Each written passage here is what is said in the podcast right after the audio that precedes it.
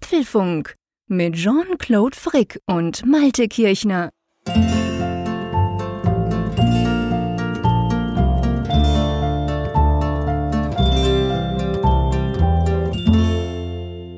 Apfelfunk 189 aufgenommen. Ja, aufgenommen an einem anderen Tag als sonst, nämlich am 20. September 2019, schon am Freitag.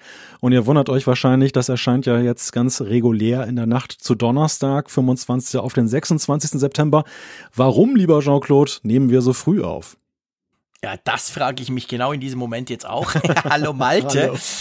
Ähm, ja, es gibt ja letztendlich zwei Gründe, wovon nur einer so richtig wichtig ist natürlich der eine Grund ist, weil wir nächste Woche schlicht und ergreifend keine Lust haben, Apfelfunk aufzunehmen, beziehungsweise weil ich immer noch Jetlag habe. Ich muss es sagen, ich weiß, ihr, ihr, denkt schon lange, hey Frick, jetzt hör mal auf mit dem Scheiß, aber ich bin immer noch total schräg drin, seit ich vor einer Woche aus Cupertino zurückkam und ich habe festgestellt, es liegt eigentlich an dir, mein Lieber. Da gibt's so einen Knirch an der Nordsee, der mich total davon abhält, zwischendurch mal lange zu schlafen, der mich entweder die ganze Nacht wach hält oder dann am Morgen früh irgendwie.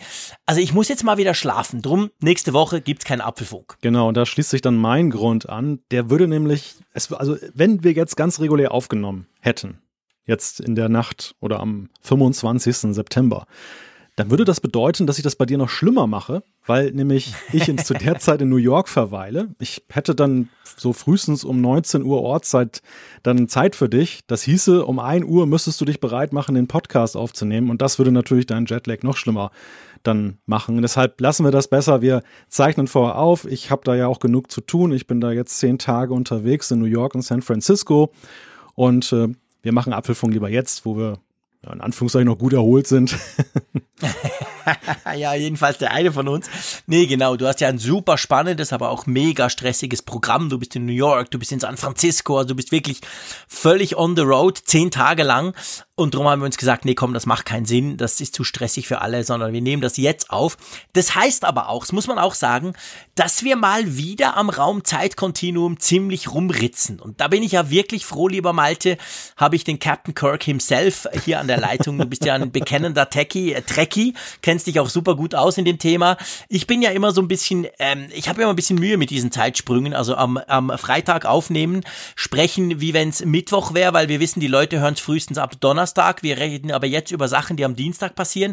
Also es ist schon ein ziemliches Hin- und Hergespringe, oder? Ja, es ist natürlich jetzt auch so ein Zeitpunkt im Jahr, wo auch unglaublich viel passiert und wo man dann genau, genau, diese Gedankenübertragung machen muss. Normalerweise nehmen wir ja solche, in Anführungszeichen, Ferienfolgen dann vor Weihnachten auf, wenn du zum Beispiel am Matterhorn bist oder im Sommer, wenn das Nachrichten, das, das, ja, das Sommerloch um sich greift und wir beide sind auf Reisen und da, da passiert ja in der Regel nicht so viel. Ja. Aber jetzt ist ja gerade September, ist ja der große Apple-Monat und ja, das Schicksal hat es so gewollt, dass jetzt unsere Termine da auch noch so reingefunkt haben, in den Apfelfunk, buchstäblich. Aber das soll ja kein Problem sein. Also, wie gesagt, das haben wir jetzt vorab aufgenommen. Falls noch eine, eine coole News dazugekommen ist, wundert euch nicht, wenn die nicht drin ist. Wir wollen aber ja sowieso über wichtige Dinge sprechen, die, finde ich, globaler Natur äh, sind, was jetzt dann eben Apple angeht. Wir sprechen nämlich über die neuen Betriebssysteme, da kommen wir gleich zu, zu den Themen. Noch anfangs ein Programmhinweis. Nämlich, mhm. das hat auch noch Auswirkungen auf nächste Woche. Also die nächste Folge ist ein wenig später. Die werden wir aufnehmen dann nämlich am Freitagabend, den 4. Oktober. Das heißt, sie wird dann in der Nacht zum 5. Oktober erscheinen und dann da hast du deinen Jetlag wahrscheinlich überwunden und ich komme so richtig mit einem fiesen Jetlag nach Hause. dann drehen wir das Ganze mal um, ganz genau. Also wenn ich es bis dann nicht überwunden habe, dann habe ich definitiv ein Problem, dann wandere ich aus in die USA. Nein, nein, natürlich. Also 4. Oktober bin ich schon längstens wieder fit. Ich habe ja jetzt auch die Woche, wo wir jetzt gerade diesen Apfelfunk publizieren, habe ich Ferien. Das ist natürlich auch eine schöne Sache. Also alles easy. Du kommst gerade dann eben von der Westküste zurück. Wir nehmen das auf am äh, Freitag, dem 4. Wir werden das wahrscheinlich als Live-Folge machen. Das wissen wir noch nicht so ganz ganz genau.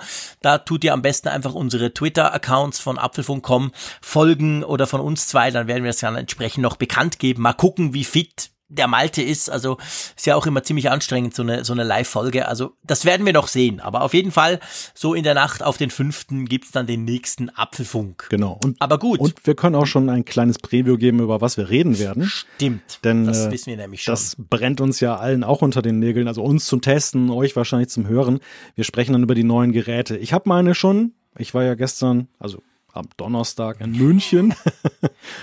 und habe das iPhone 11 Pro bekommen und die Apple Watch Series 5 zum Testen und du bekommst nächste Woche. Insofern passt das auch ganz gut mit der Pause, dass wir dann nämlich dann, wenn wir am 5. Oktober dann wieder auf Sendung gehen, dass wir dann nämlich den gleichen Wissensstand haben und schon ein bisschen Gelegenheit und Zeit zum Testen.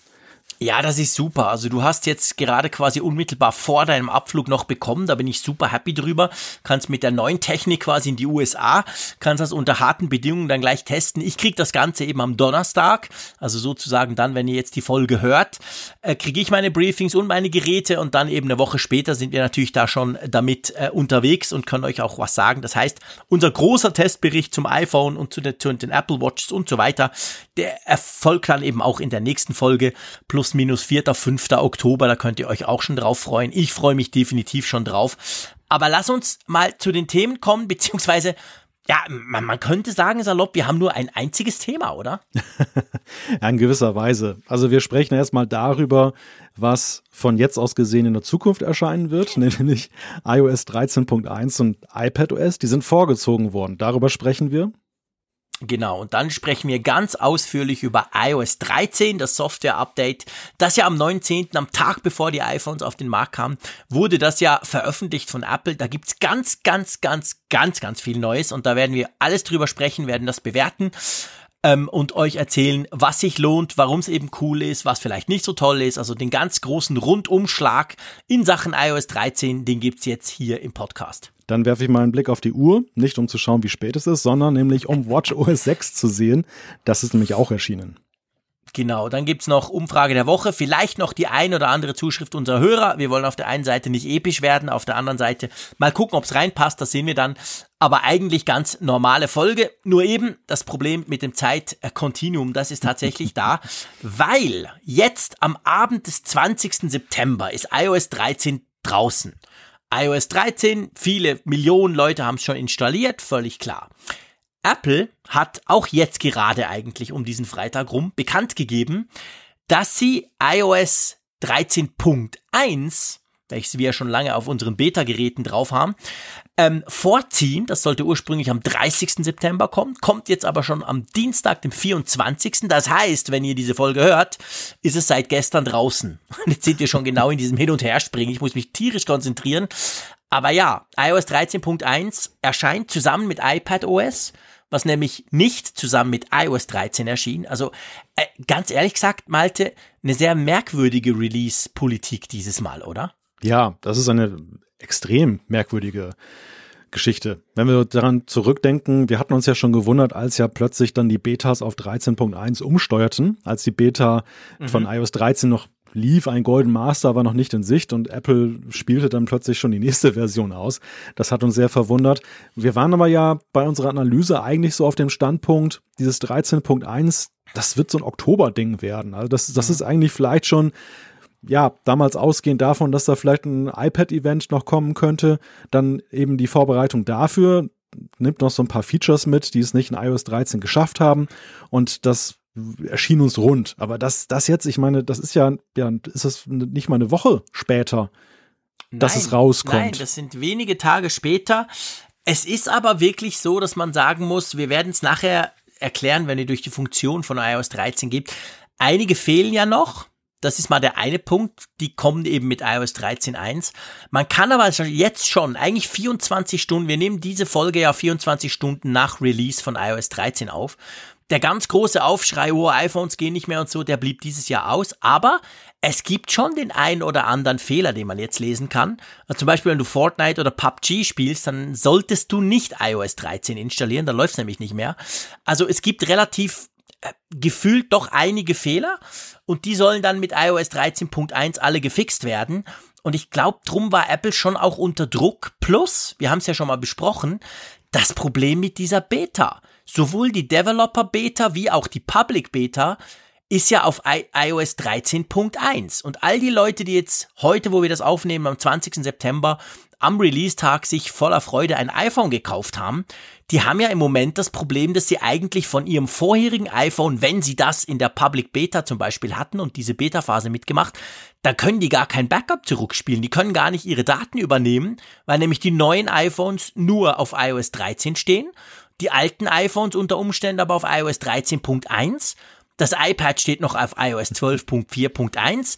Also ein Riesenchaos. Ja, ist ein totaler Kuddelmuddel. Und es gab ja auch vereinzelt Warnungen von Nutzern, die gesagt haben, oh, jetzt gerade in dieser Kombination iPad und iPhone kann es dann auch so über die mhm. Cloud auch zu Problemen kommen, weil die ja auf ganz unterschiedlichen Ständen sind. Apple hat ja einige Apps, wie zum Beispiel die Erinnerung, weiterentwickelt, drastisch weiterentwickelt. Da stecken auch Cloud-Funktionalitäten drin. Und was passiert eigentlich, wenn man mit dem einen Gerät schon mit iOS 13 unterwegs ist und auf dem iPad bräuchte man eigentlich diese iOS 13 Basis, die ja in iPad OS drinsteckt und hat sie nicht. Und mhm. ja, es ist, also es ist eine sehr verwirrende Geschichte. Dieser iPadOS-Termin, den konnte ich mir am Anfang damit erklären, dass sie es irgendwie gekoppelt haben an den Release-Termin von dem neuen iPad, was sie auch vorgestellt haben, dass sie so gesagt haben, mhm. es würde ja ganz gut zusammenpassen, wenn ein neues iPad rauskommt und dann hat man auch diese leicht veränderte Benutzeroberfläche. Es ist auch, glaube ich, ein, ein Novum, dass Apple jemals einen festgelegten Termin so kurzfristig vorverlegt hat, oder? Absolut. Also ich meine, es sind, es sind rund um iOS 13 sind ganz viele was ist, was ist die Mehrzahl von Novum? Da ist der Schweizer komplett überfordert. no, Novi? Novi? Novi? Keine Novi, Ahnung. Novi, Novi, ja. Was auch immer.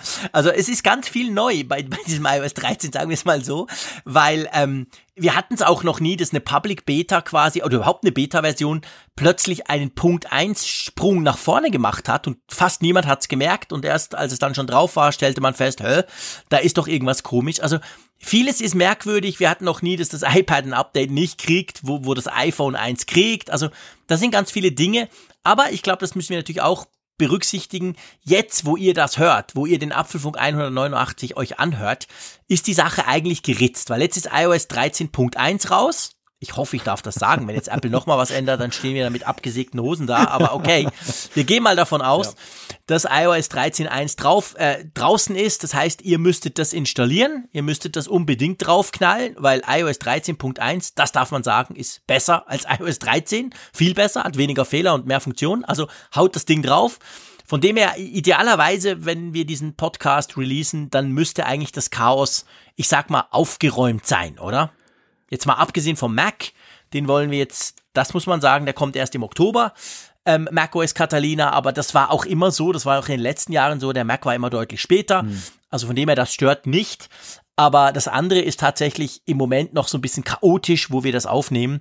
Aber das müsste dann bis nächste Woche eigentlich einigermaßen aufgeräumt sein. Drum schlage ich vor, ist, wenn ist, du einverstanden ja, ist, bist. Ist, mhm. ist ja auch ein Bruch mit Gewohnheiten. Also ich meine, mit, ja, mit iPadOS haben wir jetzt einen Spin-off von iOS, dass das mhm. gleich bedeutet, dass man allerdings mit dem iPad dann abgekoppelt ist von der aktuellen Entwicklung, ist natürlich auch nicht unbedingt das positivste Zeichen, was man da jetzt mit diesem Aufbruch dann setzen konnte. Umso besser also, dass das jetzt schnell aufgeräumt wird und ja, in der Tat, also ja. wir werden wahrscheinlich, oder wenn ihr das hört, dann werdet ihr wahrscheinlich schon sagen, hey, welches Chaos ist doch jetzt alles transparent. Lass mich noch ja. kurz hinzufügen, die, die Mehrzahl Klar. von äh, das Novum lautet die Nova. Die Nova? Ja. Ach du schön, okay. Dann hat der, der urchige Schweizer wieder was gelernt. Die Nova. Ich werde es mir wahrscheinlich nicht merken können, aber die Nova. Wow, ja. spannend, ja. siehst du? Es lohnt sich Apfelfunk zu hören. Man lernt immer was und sei es nur Deutsch.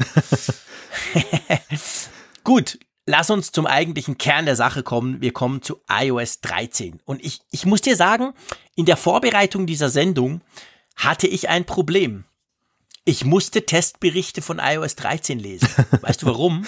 Hast dich schon so dran gewöhnt, oder? Ja, ja. weil ich meine, ich habe das, ihr wisst es, ihr kennt die Geschichte, ich roll sie gerne noch mal ganz kurz auf. An der WWDC war ich zusammen mit dem Raphael Zeyer vor Ort in Cupertino beziehungsweise in San Jose. Der Raphael hat das gleich bei sich draufgeknallt. Da habe ich mich noch nicht getraut, beziehungsweise das Internet war so langsam im Hotel. Ich hatte einfach keine Geduld. Aber am Tag, als ich heimkam, habe ich das auf mein iPhone 10s Max draufgeschmissen.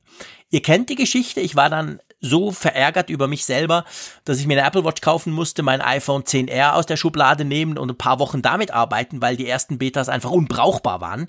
Aber dann, so spätestens Mitte, Ende Juli, wurde es ja besser. Und seit dann äh, habe ich iOS 13 drauf, ich arbeite damit, es ist da, etc. Und man, man gewöhnt sich dran. Es ist nicht nur geil, sondern man gewöhnt sich total dran. Und dann standen wir jetzt heute vor der Frage, okay, jetzt müssen wir mal, was ist denn alles neu? Und da habe ich mich ein bisschen im Web umgeschaut, weil, weil halt bei vielen Testberichten das alles quasi hervorgeholt wurde, weil mein Kurzzeitgedächtnis ist so kurz, dass ich mich gar nicht mehr daran erinnere, wie es war unter iOS 12. ja, Ja, es ist, ist schon nachvollziehbar. Also das geht ja auch über Wochen und Monate, diese Beta-Phase. Und Du mhm. hast natürlich dann, wenn du das auf deinem Produktivgerät hast, ja nicht mehr den Vergleich. Bei mir war es relativ einfach. Ich habe ja dann erst wegen wenig Wagemut, nachher wegen wenig Zeit tatsächlich ist dabei belassen, auf einem Test-iPhone dann nur die neue Version zu installieren und auf einem iPad auch noch. Aber es waren halt nicht die Produktivgeräte und so hatte ich natürlich dann immer durch den Alltag ständig diesen Kontrast vor Augen, wo die Unterschiede mhm. liegen. Und ähm, ja, das, da ist die Gewöhnung noch nicht so groß. Aber jetzt ist es schon ganz gefährlich. Gestern installiert. Ähm, jetzt äh, beginne ich auch schon, mich da zu akklimatisieren ist ja ein gutes Zeichen letztendlich. Also es ist jetzt nicht so, dass du sagst, oh, ich will wieder zurück, ist alles so schwierig, die Knöpfe sehen anders aus und so, sondern, sondern du sagst auch, ja, okay, man gewöhnt sich eigentlich recht schnell dran. Lass uns einfach einsteigen. Lass uns einfach direkt, das ist auch nicht irgendwie eine Rangliste im Sinn von beste Funktion, langweiligste Funktion, sondern das sind einfach so, sage ich mal, die wichtigsten, vielleicht sogar fast alle eine ziemlich lange Liste, der Funktionen, die jetzt neu dazukommen oder die verändert wurden. Und wir gehen das mal zusammen durch. Wir bewerten das für euch, dass ihr wisst, aha.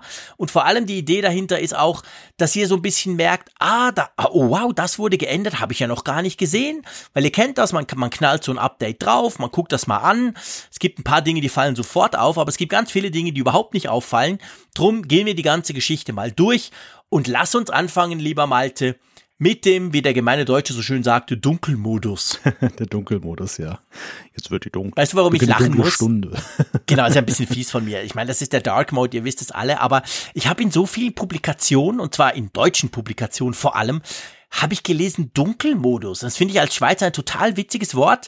Ich neige ja eh dazu, viel zu viele Anglizismen zu brauchen, viel zu viele englische Wörter, aber Dark Mode finde ich so, ja, Dark Mode ist doch klar, oder? Also ich meine, wir wissen auch, was ein Dark Mode ist, das will ich seit Jahren schon und so.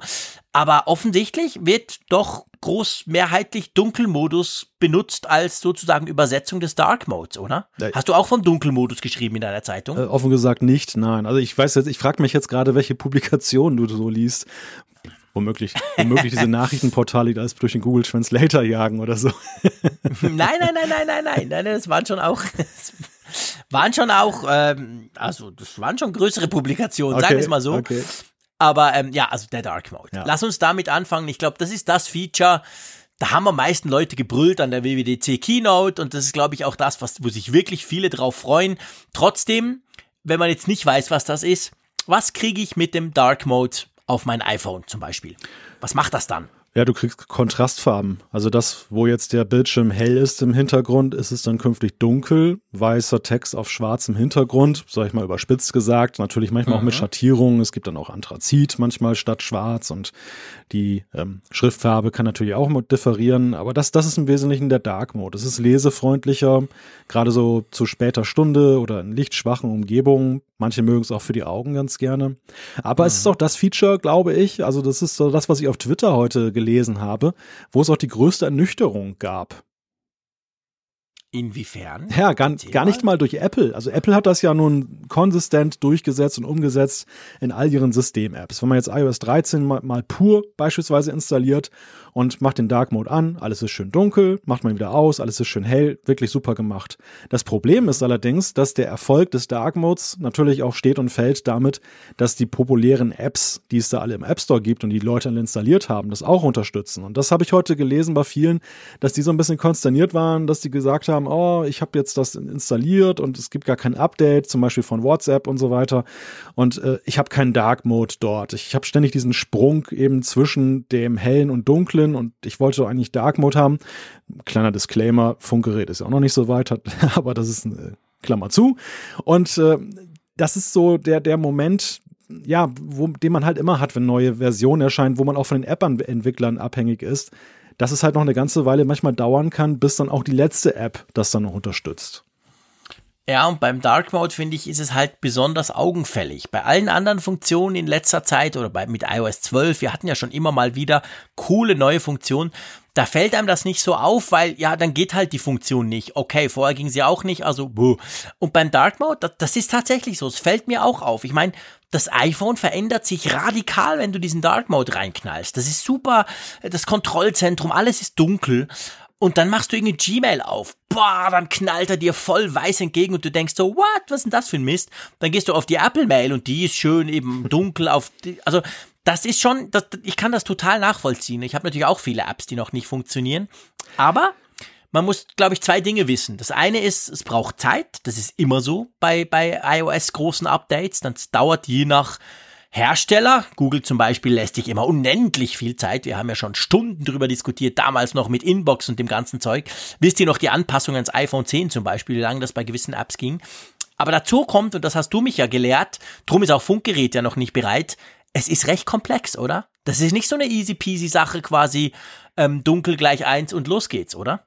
Das stimmt, ja. Also das ist tatsächlich ein Problem, was auch daher rührt, dass Apple eben sehr lange mit dem Dark Mode gewartet hat. Dass eben ähm, man als Entwickler, wenn man dem Ruf der Nutzer gefolgt ist, und so war es ja auch bei Funkgerät, dass ich dann auch einen Dark Mode selber implementiert habe, der natürlich sich nicht einer Standard UI von Apple bedienen konnte. Der, man musste alles selber irgendwie umsetzen, farblich. Mhm. Nun hat man das alles gemacht mit einem riesigen Aufwand und dann kommt der Dark Mode und der sagt dann plötzlich, benutze am besten Standard UI, denn das, das ändert automatisch die Farbe. Und dann bist du halt sehr schnell wieder in riesigen Umbauarbeiten dann. Und wenn du dann noch so Custom UI hast, also eigengebaute User Interfaces, was Google ja zum Beispiel gerne macht, die haben ihre, ihr Material Design. Ja dann bist du, dann bist du richtig in, in der Klemme und hast sehr viel Arbeit vor dir. Nun kam noch hinzu, dass, wie ich finde, insgesamt auch dieser Umstieg, das habe ich ja auch schon ein paar Mal gesagt, von iOS 12 auf iOS 13 aus Entwicklerperspektive nicht so geräuschlos und einfach war wie früher. Also diese Sache zum Beispiel mit dem Unterstützen neuer Displaygrößen, du erinnerst dich, da waren wir damals ja, ja ziemlich mit Day One mit Funkgerät auch dabei. Das war ein mhm. Klick. Das war traumhaft als Entwickler. Du mhm. musstest ganz, ganz wenig machen und alle waren so glücklich. Und bei iOS mhm. 13 ist es zumindest, mag jetzt mein persönliches Problem sein, ich höre es aber auch von einigen anderen Entwicklern, dass ähm, es ungleich schwieriger war und wer dann auch noch das so als Hobby nebenher macht und nicht als Hauptberuf, also sag mal so hauptberuflich wie zum Beispiel GetBring und so weiter, die machen das natürlich, kriegen das hin, Mhm. Aber wenn du das dann noch dann nach Feierabend machen sollst und hast dann solche Probleme, kommst nicht voran, ja, dann zieht sich das halt. Ja, genau. Also von dem her appellieren wir da natürlich bei Funkgerät sowieso, bei unserer eigenen App, aber generell vielleicht appellieren wir an eine gewisse Geduld. Ihr müsst euch einfach bewusst sein, es ist nicht so schnell gemacht. Klar, man kann sagen, hey Freunde, aber bei WhatsApp, da arbeiten ein paar Leute, macht mal hin. Aber ähm, das wird kommen. Also wir werden jetzt letztendlich täglich Updates kriegen, wo einer, wo, wo drin steht, Anpassungen iOS 13 und da wird sicher auch das Wort Dark Mode dann auf, aufpoppen. Und dann, das muss man ja sagen, das sieht man jetzt schon bei den Apps, die das jetzt schon können. Du hast Bring angesprochen, die Einkaufslisten-App. Oder zum Beispiel auch bei Twitter, die waren auch sehr schnell, die haben das schon umgesetzt. Dann ist es ja schon cool, weil du nämlich nicht mehr in jeder App sagen musst, mach doch bitte und schalt doch bitte um, sondern du kannst quasi sagen, orientiere dich an dem, was das iPhone gerade für einen Status hat. Und beim iPhone zum Beispiel, so habe ich es eingestellt, kannst du sagen, Sonnen, äh, bei Sonnenuntergang Dark Mode rein, bei Sonnenaufgang Dark Mode raus. Und dann sind halt alle Apps, die das können, auch entsprechend so. Und ich finde das super. Also ich muss sagen, der Dark Mode ist mir immer noch super sympathisch. Ich mag ihn. Und je mehr Apps ihn unterstützen, desto besser wird er, oder? Ja, es ist einfach ein Benutzertraum, wie du gerade gesagt hast, dass du eben eine übergreifende Steuerung hast. Insgesamt finde ich auch, da Apple ja nun auch eine Idee selber entwickelt hat, wie der Dark Mode idealerweise aussieht, an dieser Idee orientieren sich auch viele Entwickler. Das heißt, ich habe auch ein insgesamt einheitlicheres Erscheinungsbild jetzt, was die, diese, diesen Dark Mode mhm. angeht. Vorher war es wirklich so, du hattest in einigen Apps, da galt der Dark Mode ja schon als da, wenn hellgrau als Hintergrund gesetzt ist, mal überspitzt ja, genau. gesagt. Und andere, andere waren dann wiederum tiefschwarz. Das ist natürlich dann auch nicht wirklich schön, wenn das so unterschiedlich ist. Und ja, da sind, ja. da sind sie jetzt wirklich auf einem guten Weg. Ja, das finde ich auch. Also das ist wirklich Dark Mode, da könnt ihr euch drauf freuen. Das ist eine coole Sache. Meine Frau, der habe ich das heute drauf gespielt, also am 20. Ähm, und die, die fand das gleich, ja, brauche ich denn das? Oh, ich weiß nicht so recht halt. Klammer auf, typisch Frau, Klammer zu. Nein, typisch interessiere mich nicht für Technik natürlich. Und jetzt am Abend hat sie dann, äh, ich habe sie so eingestellt, wenn es draußen dunkel wird, es wird ja immer früher dunkel, ähm, dann stellt es um und dann fand sie auch, ach cool, wenn ich dann im Bett liege und so, ist viel weniger hell, weil sie braucht sehr viel Mail und sehr viel Safari, also diese Apple-eigenen Apps und die sind natürlich dann schon, also wirklich eine coole Sache. Kann ich euch extrem empfehlen. Das allein finde ich äh, rechtfertigt definitiv das Update zu machen. Kommen wir zum nächsten Punkt. Wie gesagt, das ist jetzt nicht äh, weder ähm, der Wichtigkeit halber geschuldet oder irgendein Ranking, sondern einfach, wir haben alles reingepappt, was uns in den Sinn gekommen ist. Drum, die nächste Funktion ist ganz klar für dich, weil ihr wisst, ich schieße ja nie Porträtaufnahmen. Das finde ich nicht so spannend. Du hingegen glaube ich nur, es gibt eine neue Porträt-Lichtsteuerung. Erklär mal. Ja, das ist so der Vordreh dieser Portrait-Mode-Geschichte, wo du halt den Hintergrund ganz wegmachen kannst. Das ist schwarz und ähm, das Bildmotiv im Vordergrund ist halt noch da, es ist aber schwarz-weiß und jetzt ist es halt nur noch mit so einem Lichtschimmer versehen. Sehr künstlerisch. Du sagtest gerade, ist für mich eigentlich gar nicht. Also ich bin eigentlich so der Fan des klassischen Portrait-Modes, dass du eben einfach nur diesen Bokeh-Effekt hast, Hintergrund unscharf, Vordergrund Objekt scharf, dass es eben ein bisschen mehr heraussticht. Manchmal noch mit Studiolicht, wenn die Lichtverhältnisse nicht so toll sind. Aber ansonsten war es das schon. Also ich bin jetzt gar nicht so ein Anhänger eigentlich dieser sehr künstlerischen Effekte, die gleichwohl mhm. natürlich ihre Daseinsberechtigung haben. Aber, gell, einfach nochmal als Reminder für den Schweizer, der es nicht begriffen hat, das kann man auch nachträglich noch. Also wenn ich ein Por eine Porträtaufnahme zum Beispiel meiner Kinder mache und dann so finde, ja, aber es wäre schon noch cool, dieses Schwarz-Weiß-Zeug und so, das kann ich nachher noch umstellen, oder? Ja, das kannst du jederzeit umstellen. Du okay. musst einfach nur das Bild bearbeiten und dann kannst du mhm. unten auswählen dann halt den jeweiligen Mode. Das heißt, du musst dich nicht vorher festlegen auf sowas, du kannst damit auch herumspielen. Das Einzige ist halt, ja. du musst ein Portrait-Mode-Foto machen. Klar, das musst du von Anfang an quasi auswählen, diesen Modus in der Kamera.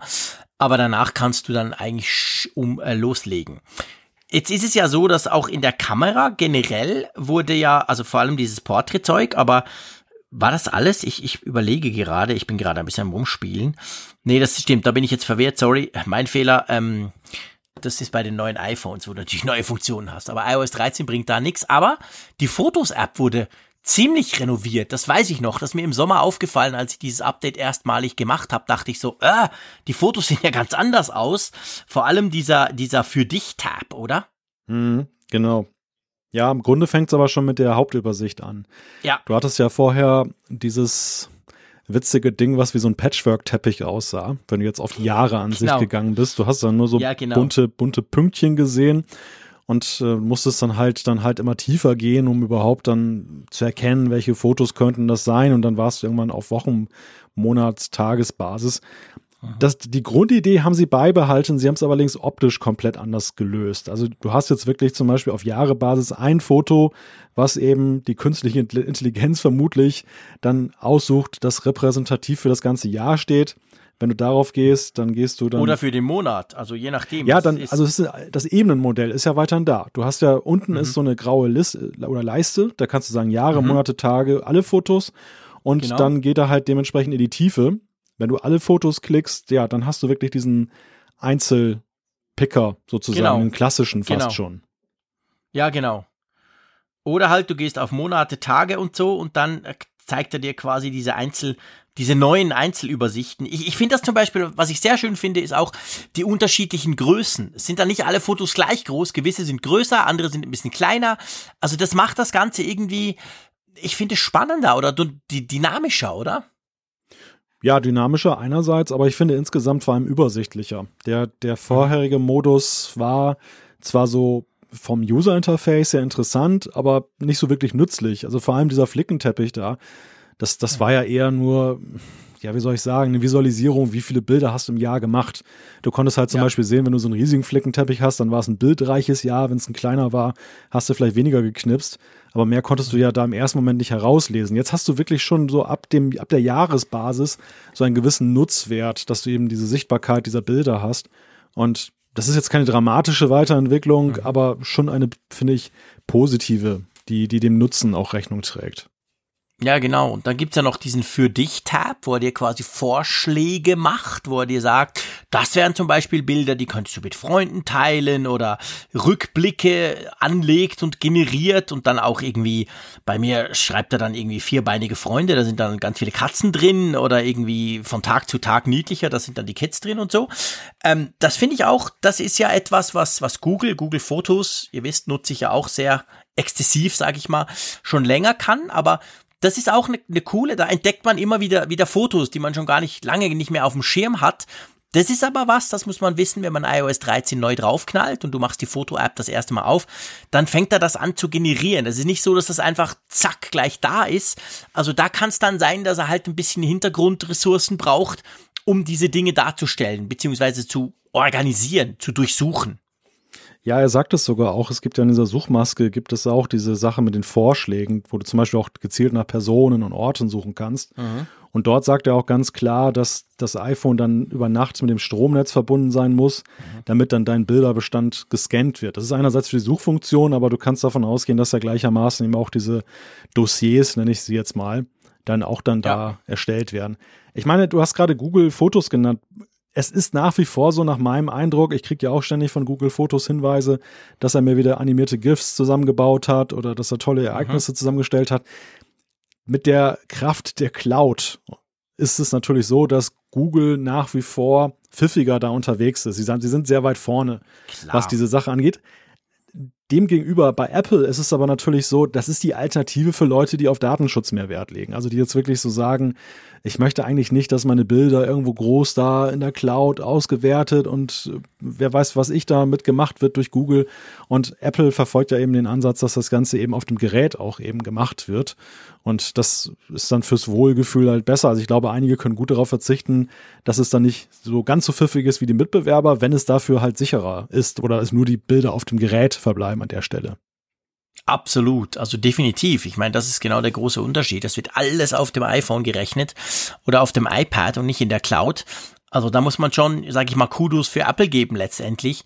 Aber klar, man hat nicht den ganz großen Power, aber es ist halt Apple, es passt gut in die in Apples Philosophie, wo sie ja sagen, wir wollen eure Daten nicht, wir, wir machen das quasi alles on-device auf dem Gerät selber.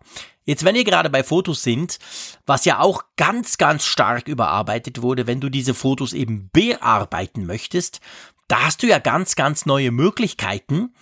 Also es gibt zum Beispiel diesen Automatik-Tab. Also du gehst auf Bearbeiten, machst ein Foto auf, gehst auf Bearbeiten und dann hat man ja da auf der einen Seite ganz neu verschiedene Möglichkeiten, Helligkeit, Kontrast und so weiter mit einem, wie ich finde, recht coolen Regler kann man das alles anstellen. Oder, das ist die Frick-Taste, du hast dann quasi diese, diese Taste Auto. Da klickst du einmal drauf und dann macht's zack und dann siehst du gleich bei allen Reglern, was er verstellt hat. Also bei der Brillanz, bei den Lichtern, beim Schatten etc. Und das Bild ist, so ist meine Erfahrung, seit ich iOS 13 drauf habe, eigentlich zu 100% jedes Mal besser. Und weißt du, was ich mich frage? Mhm.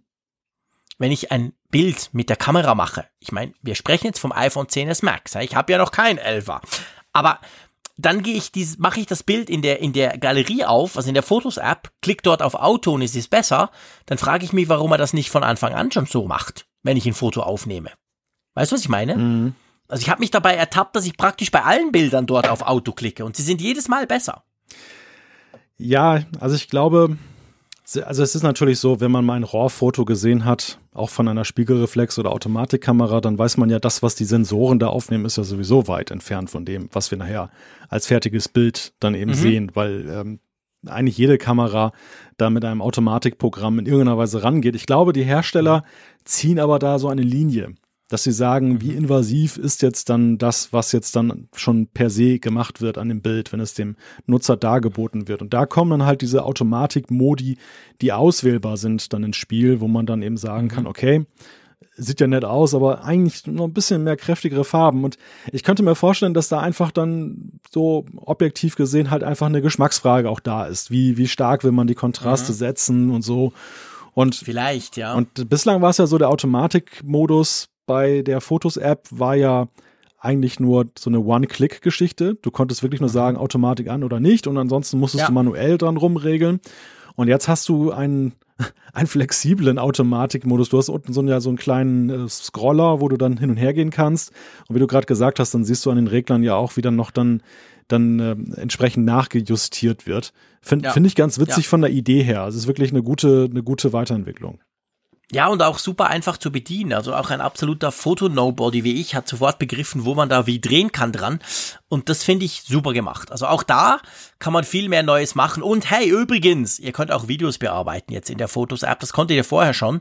Aber jetzt könnt ihr zum Beispiel Videos drehen. Erinnert ihr euch? Das ist eigentlich unverständlich, warum das nicht geht. Aber bis jetzt war das wirklich so, wenn du ein Video im Hochformat, Querformat irgendwo gemerkt hast, ah, das stimmt ja gar nicht, ich will's drehen. Da ging das nicht, was man ja bei Fotos ganz easy machen kann. Jetzt mit iOS 13 kann man das auch mit einem Video machen. Da freuen sich, glaube ich, doch einige drüber. Ja, ein Traum. Also es gibt ja immer mal wieder diese Szenarien, dass jemand das Video aufnimmt und der Lagesensor hat dann nicht so richtig mitbekommen, dass genau, es jetzt äh, genau. horizontal war oder vertikal. Und es gibt ja auch einige Zeitgenossen, die posten das tatsächlich dann auch in sozialen Netzwerken und dann sitzen da Leute davor, die mit Nackenstarre versuchen, dieses Video zu entziffern. Also diese, genau. diesen Albtraum, dem kann man jetzt zumindest auf dem iPhone Einhalt gebieten, indem man eben das vorher mal eben dreht. Genau, super praktisch. Ähm, Anmelden mit Apple, eines der ganz großen Features, das Apple ganz groß auch vorgestellt hatte damals im Juni, ist jetzt da. Einige wenige erste Apps unterstützen das Ganze schon. Das ist natürlich auch eine Update-Geschichte. Also bevor die Apps das nicht unterstützen, bleibt das ein schöner Traum von Apple. Aber erklär vielleicht mal ganz kurz, was man damit machen könnte.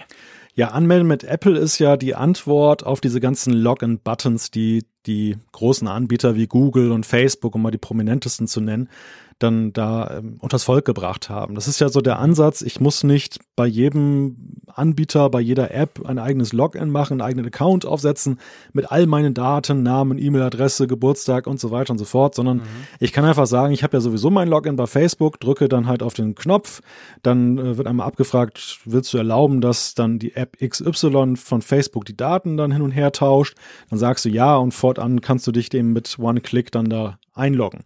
Das hat den Nachteil, wir wissen ja alle, Facebook und Konsorten, so mit Daten, nicht immer so den besten Umgang gepflegt. Und man weiß ja noch nicht, was da hin und her geht. Und Apples Ansatz ist halt, dass sie sagen, wir machen auch einen Login-Button, weil wir finden die Grundidee nicht schlecht. Aber mhm. wir bringen den Datenschutz da rein, nämlich in der Gestalt zum Beispiel, dass man nicht seine E-Mail-Adresse jetzt preisgeben muss. Man kann es, aber man kann genauso auch so eine Art Weiterleitungsadresse dann einrichten lassen, die auf iCloud endet und die kann man dann, wenn man zum Beispiel die App deinstalliert, dann wird sie automatisch gelöscht, dann ist die Weiterleitung weg. Und ich kann auch jederzeit sagen, beende die Weiterleitung und dann existiert sie nicht mehr. Und das ist halt eine super Sache, weil einerseits wird ja eine E-Mail-Adresse von vielen Diensten erfordert, zum Beispiel um dann eben die Registrierung zu bestätigen aber ich will halt nicht, dass meine richtige E-Mail-Adresse da ist und dann missbraucht wird für Werbung. Genau, das ist genau die Idee. Also eigentlich ein wirklich spannendes Feature, das natürlich auch wieder gut in Apples ähm, Strategie passt, dass sie eben sagen, Datenschutz ist uns wichtig und steht bei uns ganz weit oben. Ähm, man muss ja sagen, eigentlich sowohl bei dieser Funktion anmelden mit Apple wie auch beim Dark Mode es ist ja so, dass jetzt die App-Entwickler noch eine Schonfrist haben. Also im Moment müssen die das nicht einbauen. Zum Beispiel auch den Dark Mode. Wenn WhatsApp findet, aber weiß ist so schön, dann lassen sie es dabei. Aber ich glaube, ab April 2020 sieht die Geschichte dann anders aus, oder? Ja und nein. Also was den Dark Mode angeht, ist es so, dass die Entwickler auch in Zukunft, zumindest nach derzeitigem Kenntnisstand, die Möglichkeit haben werden, ihn zu verweigern. Nur sie müssen ah, okay, es, sie müssen es aktiv tun. Das ist so, dass du nämlich dann in den Metadaten deiner App sagen kannst, dass deine App nur für den Weißraum, sage ich jetzt mal, gedacht ist. Das ist ein einfacher Flag, den man setzen muss und dann lässt Apple das augenscheinlich durchgehen. Das ist natürlich Aha die Frage, wie lange oder werden sie irgendwann das genauer dann den, den Einzelfall prüfen. Im Moment ist es erstmal so, jeder kann das frei entscheiden. Man muss sich allerdings, wenn man auf iOS 13 programmiert, halt dann schon einmal mit dieser Frage auseinandersetzen. Ja. Bei Sign in with Apple, anmelden mit Apple, ist das anders. Da ist es nämlich so, dass Apple ganz klar gesagt hat, es gibt künftig für Apps, die einen anderen Login-Button-Anbieter haben, die Pflicht, auch den Apple-Button anzubieten. Das heißt, wenn einer Facebook okay. oder Google nutzt, dann muss er künftig dann auch den Anmelden mit Apple-Button unterstützen. Gut, okay, also gut. Das heißt, wir können davon ausgehen, dass zumindest das vermehrt umgesetzt wird und ich meine das Dark Mode natürlich auch. Die App-Entwickler wissen genau, hey, das gefällt den Leuten, das nutzen sie und sieht halt blöd aus, wenn meine App das nicht kann. Also ich denke schon, dass der Druck letztendlich da groß genug ist, dass wir das bald sehen werden bei möglichst vielen. Letztendlich am Schluss mal bei allen Apps, aber es dauert halt noch ein Weilchen und mit Anmelden mit Apple ist es genau gleich. Übrigens, Nächstes Thema. Passt perfekt. Diese Updates, jetzt kommen ja, das ist immer so, wenn ein großes iOS-Release da ist, kommen ganz, ganz viele Updates, manchmal 20, 30, je nachdem, wie viele Apps ihr auf eurem iPhone oder iPad drauf habt. Das Problem, was ich habe mit iOS 13, ist, dass ich diese App-Updates gar nicht mehr finde, Malte. Wo sind die denn? Ja, die sind extrem gut versteckt jetzt. Nämlich, wenn man in den App Store reingeht, auf dem ersten Tab, diesem Heute-Tab, wo man ja eigentlich ja nur Tipps und so was. Magaziniges erwartet. Und da ist oben so ein kleines Bild von dir, diesen Avatar, den du eingestellt hast für deine Apple-ID. Und wenn du da draufklickst, dann kommt ein Menü, so ein, so ein Pop-up-Fenster. Da geht es erstmal um Käufe und Abonnements. Übrigens auch wichtig, da kann man die Abos auch beenden. Und wenn, und wenn du dann runterscrollst, dann kommt plötzlich anstehende automatische Updates. Und da hast du dann tatsächlich erst diese Übersicht, die ja bislang einen eigenen Tab wert war, wo du eben auch diese Release Notes hast. Was hat sich denn geändert? Will ich das überhaupt? Mhm. Aber das haben sie doch arg versteckt. Aber es steht ja anstehende automatische Updates. Heißt denn das, ich muss da gar nicht mehr gucken? Das funktioniert einfach. Augenscheinlich. Also du kannst das einfach laufen lassen. Ich nehme mal an, das ist auch der Grund, warum sie es dann in der Prominenz rausgenommen haben. Das, das Problem ist ja ein altbekanntes und wir haben ja auch im Apfelfunk immer wieder, wieder darüber gesprochen. Ich weiß, dir persönlich ist es auch ein unglaublicher Graus, wenn du anderer Leute iPhones in die Hand nimmst und dann poppt dir so ein großer ja. Ballon mit tausend, genau. der Zahl tausend ins Auge und, und sagt dann, ich, ich bin nicht aktualisiert worden. Punkt. Genau. Genau. Und dem wird jetzt, dem wird jetzt Einhalt geboten, in dem halt mehr Automatik drin steckt. Okay. Ich meine, ist ja, seien wir ehrlich, ich meine, für uns Journalisten, Freaks, ähm, die, die sich interessieren, ich will ja auch die Release Note sehen, ich will ja sehen, was hat sich denn geändert, wann kommt denn jetzt der Dark Mode bei WhatsApp zum Beispiel oder so. Drum, für uns ist das mühselig. Für den großen Teil der Nutzerschaft ist es wahrscheinlich praktischer, weil wenn jetzt dieser Automatismus besser funktioniert, wir haben auch schon drüber gesprochen im Apfelfunk, dass das vorher oft gar nicht so gut funktioniert hat. Und wenn das jetzt natürlich, sagen wir, zuverlässig funktioniert, sagen wir innerhalb von zwei, drei, maximal vier Tagen sind die Updates automatisch drauf, dann ist es eigentlich positiv, oder? Weil wir eben feststellen, die Leute kümmern sich nicht um Updates, es ist ihnen wurscht.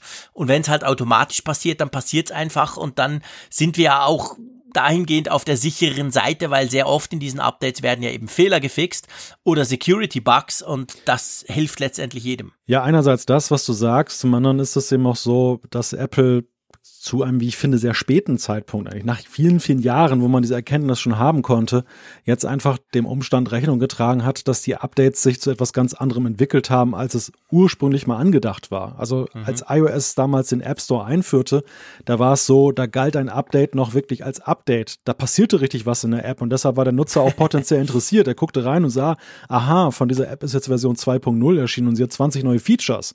Und mhm. mittlerweile hat sich das ja, wenn man mal seine Updates da so verfolgt, dorthin entwickelt, dass man ja sieht, es gibt einige App-Entwickler, die hauen jeden Tag ein mhm. Update mhm. raus. Und das sind auch immer wirklich so minimalste, meinetwegen Kommafehler, kleine Layout-Fehler oder Funktionen, die so, ich meine, Facebook zum Beispiel, wo in den Tiefen irgendwas geändert wird. Mhm. Du merkst es nicht, du weißt es nicht, es steht ja nicht mal drin, wo du es finden kannst, aber du siehst es auch nicht. Und das dem jetzt eine solche Prominenz zu geben, ist einfach auch, ja, es hat sich rausgewachsen. Es ist einfach, Updates sind heutzutage viel inflationärer, als das eben ursprünglich mal angedacht war. Ja, das ist definitiv ganz ein wichtiger Punkt. Ähm, es gibt eine, ja, ich sage nicht neue Funktion, aber sagen wir mal, zwei Funktionen wurden zusammengefasst. Nämlich, wenn du dein iPhone verlegst oder sagen wir mal dein iPad, und wenn du deine Frau verlegst, nein, also wenn du Leute nicht mehr findest, ihr wisst vor allem, ich meine natürlich die Freunde finde App und die, wie hieß das früher, iPhone Suche, das waren ja zwei Apps auf dem iPhone drauf. Die sind jetzt zusammengefasst und das Ding heißt, zumindest auf Deutsch, einfach, wo ist? Ja, du hattest ja seinerzeit ähm, die Freunde-App und du hattest diese, diese Finde mein oder wie das hieß, dann, dann mhm. App. Und äh, das ist jetzt halt in eine App zusammengefasst worden. Was ich nach wie vor für eine sehr sinnvolle Sache halte, war eigentlich die, die ja, Artverwandtschaft zwischen der Funktion oder den Funktionen ist ja doch so groß, dass es eigentlich widersinnig war, da zwei Apps draus zu machen.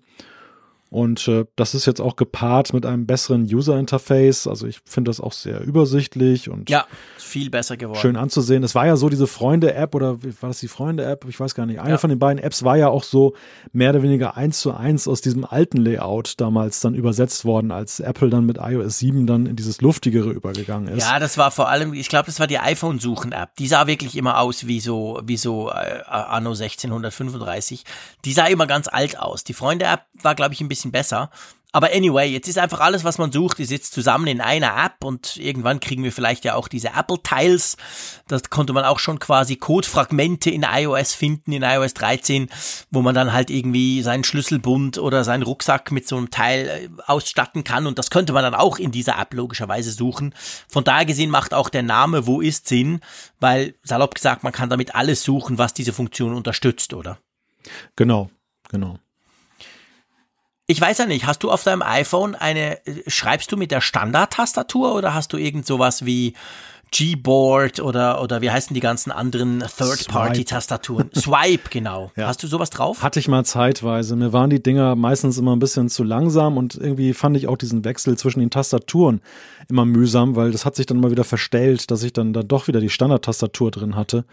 Und ähm, ja, Gewohnheitstier, Faultier, habe ich dann einfach dann immer wieder die Standard-Tastatur genutzt. Jetzt allerdings geht ja ein Wunsch in Erfüllung von vielen Nutzern. Ja, genau. Man kann jetzt mit der Standard-Tastatur endlich wischen. Also das heißt, nicht nur tippen, Buchstabe für Buchstabe, sondern man kann wirklich hin und her wischen. Wenn ich Malte schreiben will, dann wische ich einfach so von unten hoch und zack, beim T vorbei und wieder zurück und Ende gut. Und der tut dann aus diesen Wischbewegungen quasi die Wörter raus, ähm, extrahieren oder, oder er, er lernt oder er sieht das. Ich finde das super praktisch. Andere Tastaturen können das seit vielen Jahren.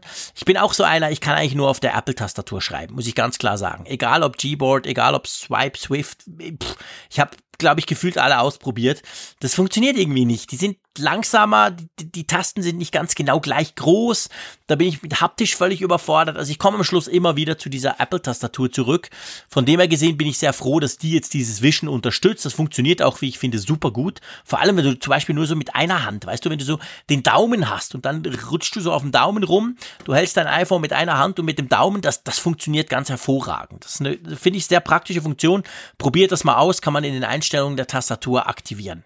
Ja, es gibt eigentlich zwei Dinge, ähm, die ich dann noch dazu sagen würde. Das eine ist, wie du schon sagtest, dass dem die, man, man erkennt eigentlich erst im Vergleich zu externen Tastaturanbietern, wie durchdacht eigentlich dieses Tastaturlayout von Apple ist, was einfach die Abstände mhm. und Größen angeht. Das, das ging ja. aber genauso, dass, dass ich immer wieder dann feststellte, irgendwie fühlt es sich einfach besser an. Ist vielleicht die Gewohnheit, aber ich glaube, es hat auch was damit zu tun, dass es für die anderen Hersteller von Tastat von diesen Software-Tastaturen immer auch schwer war, sich zu unterscheiden, ohne jetzt mehr Knöpfe anzubieten. Und mehr Knöpfe heißt ja. mehr Enge und mehr Enge heißt, äh, ja, es funktioniert schlechter.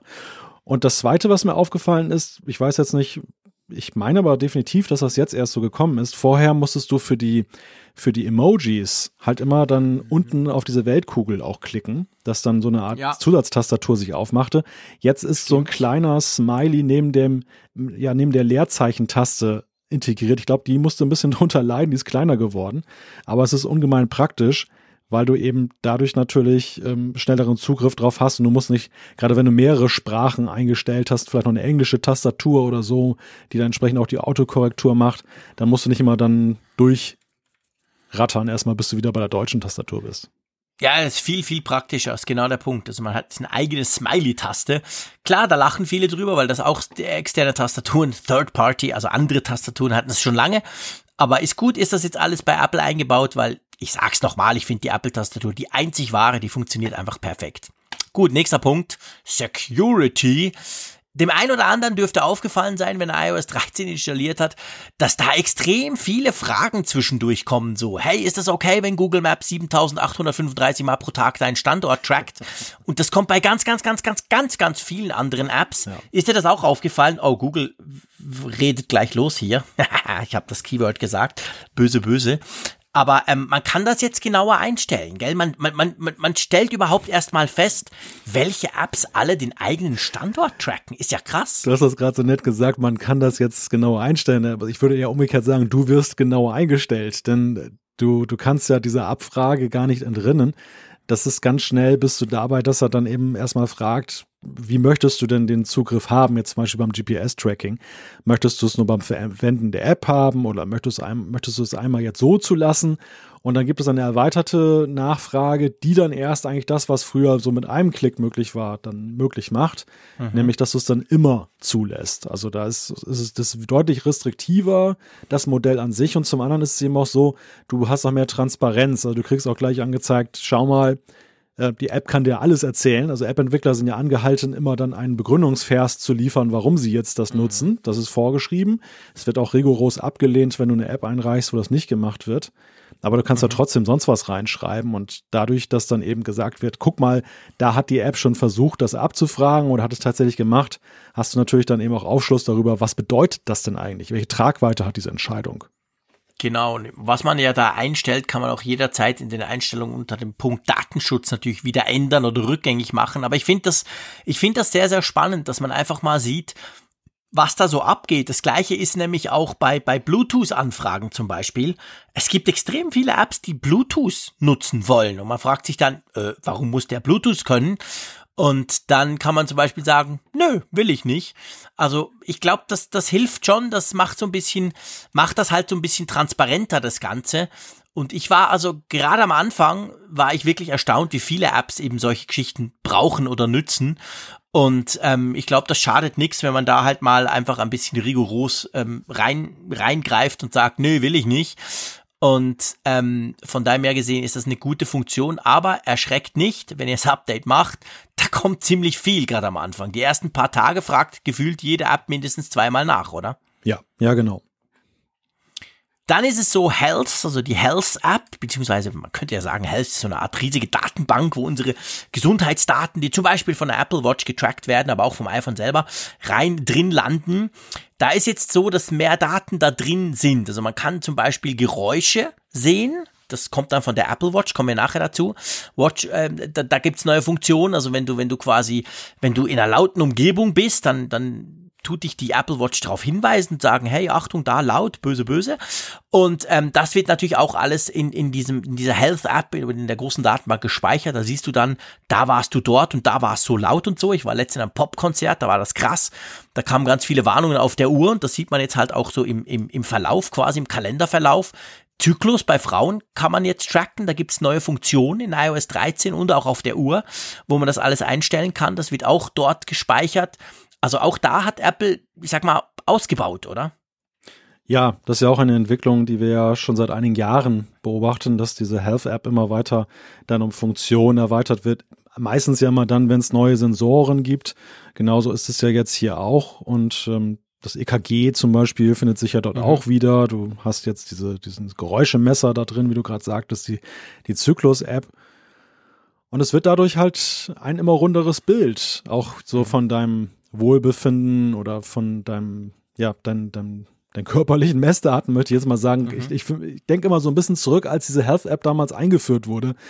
Da mhm. war es ja so, du konntest ja auch schon eine Menge manuell eintragen, aber es war ja außer dem Puls, den du von der Apple Watch nehmen konntest, mhm.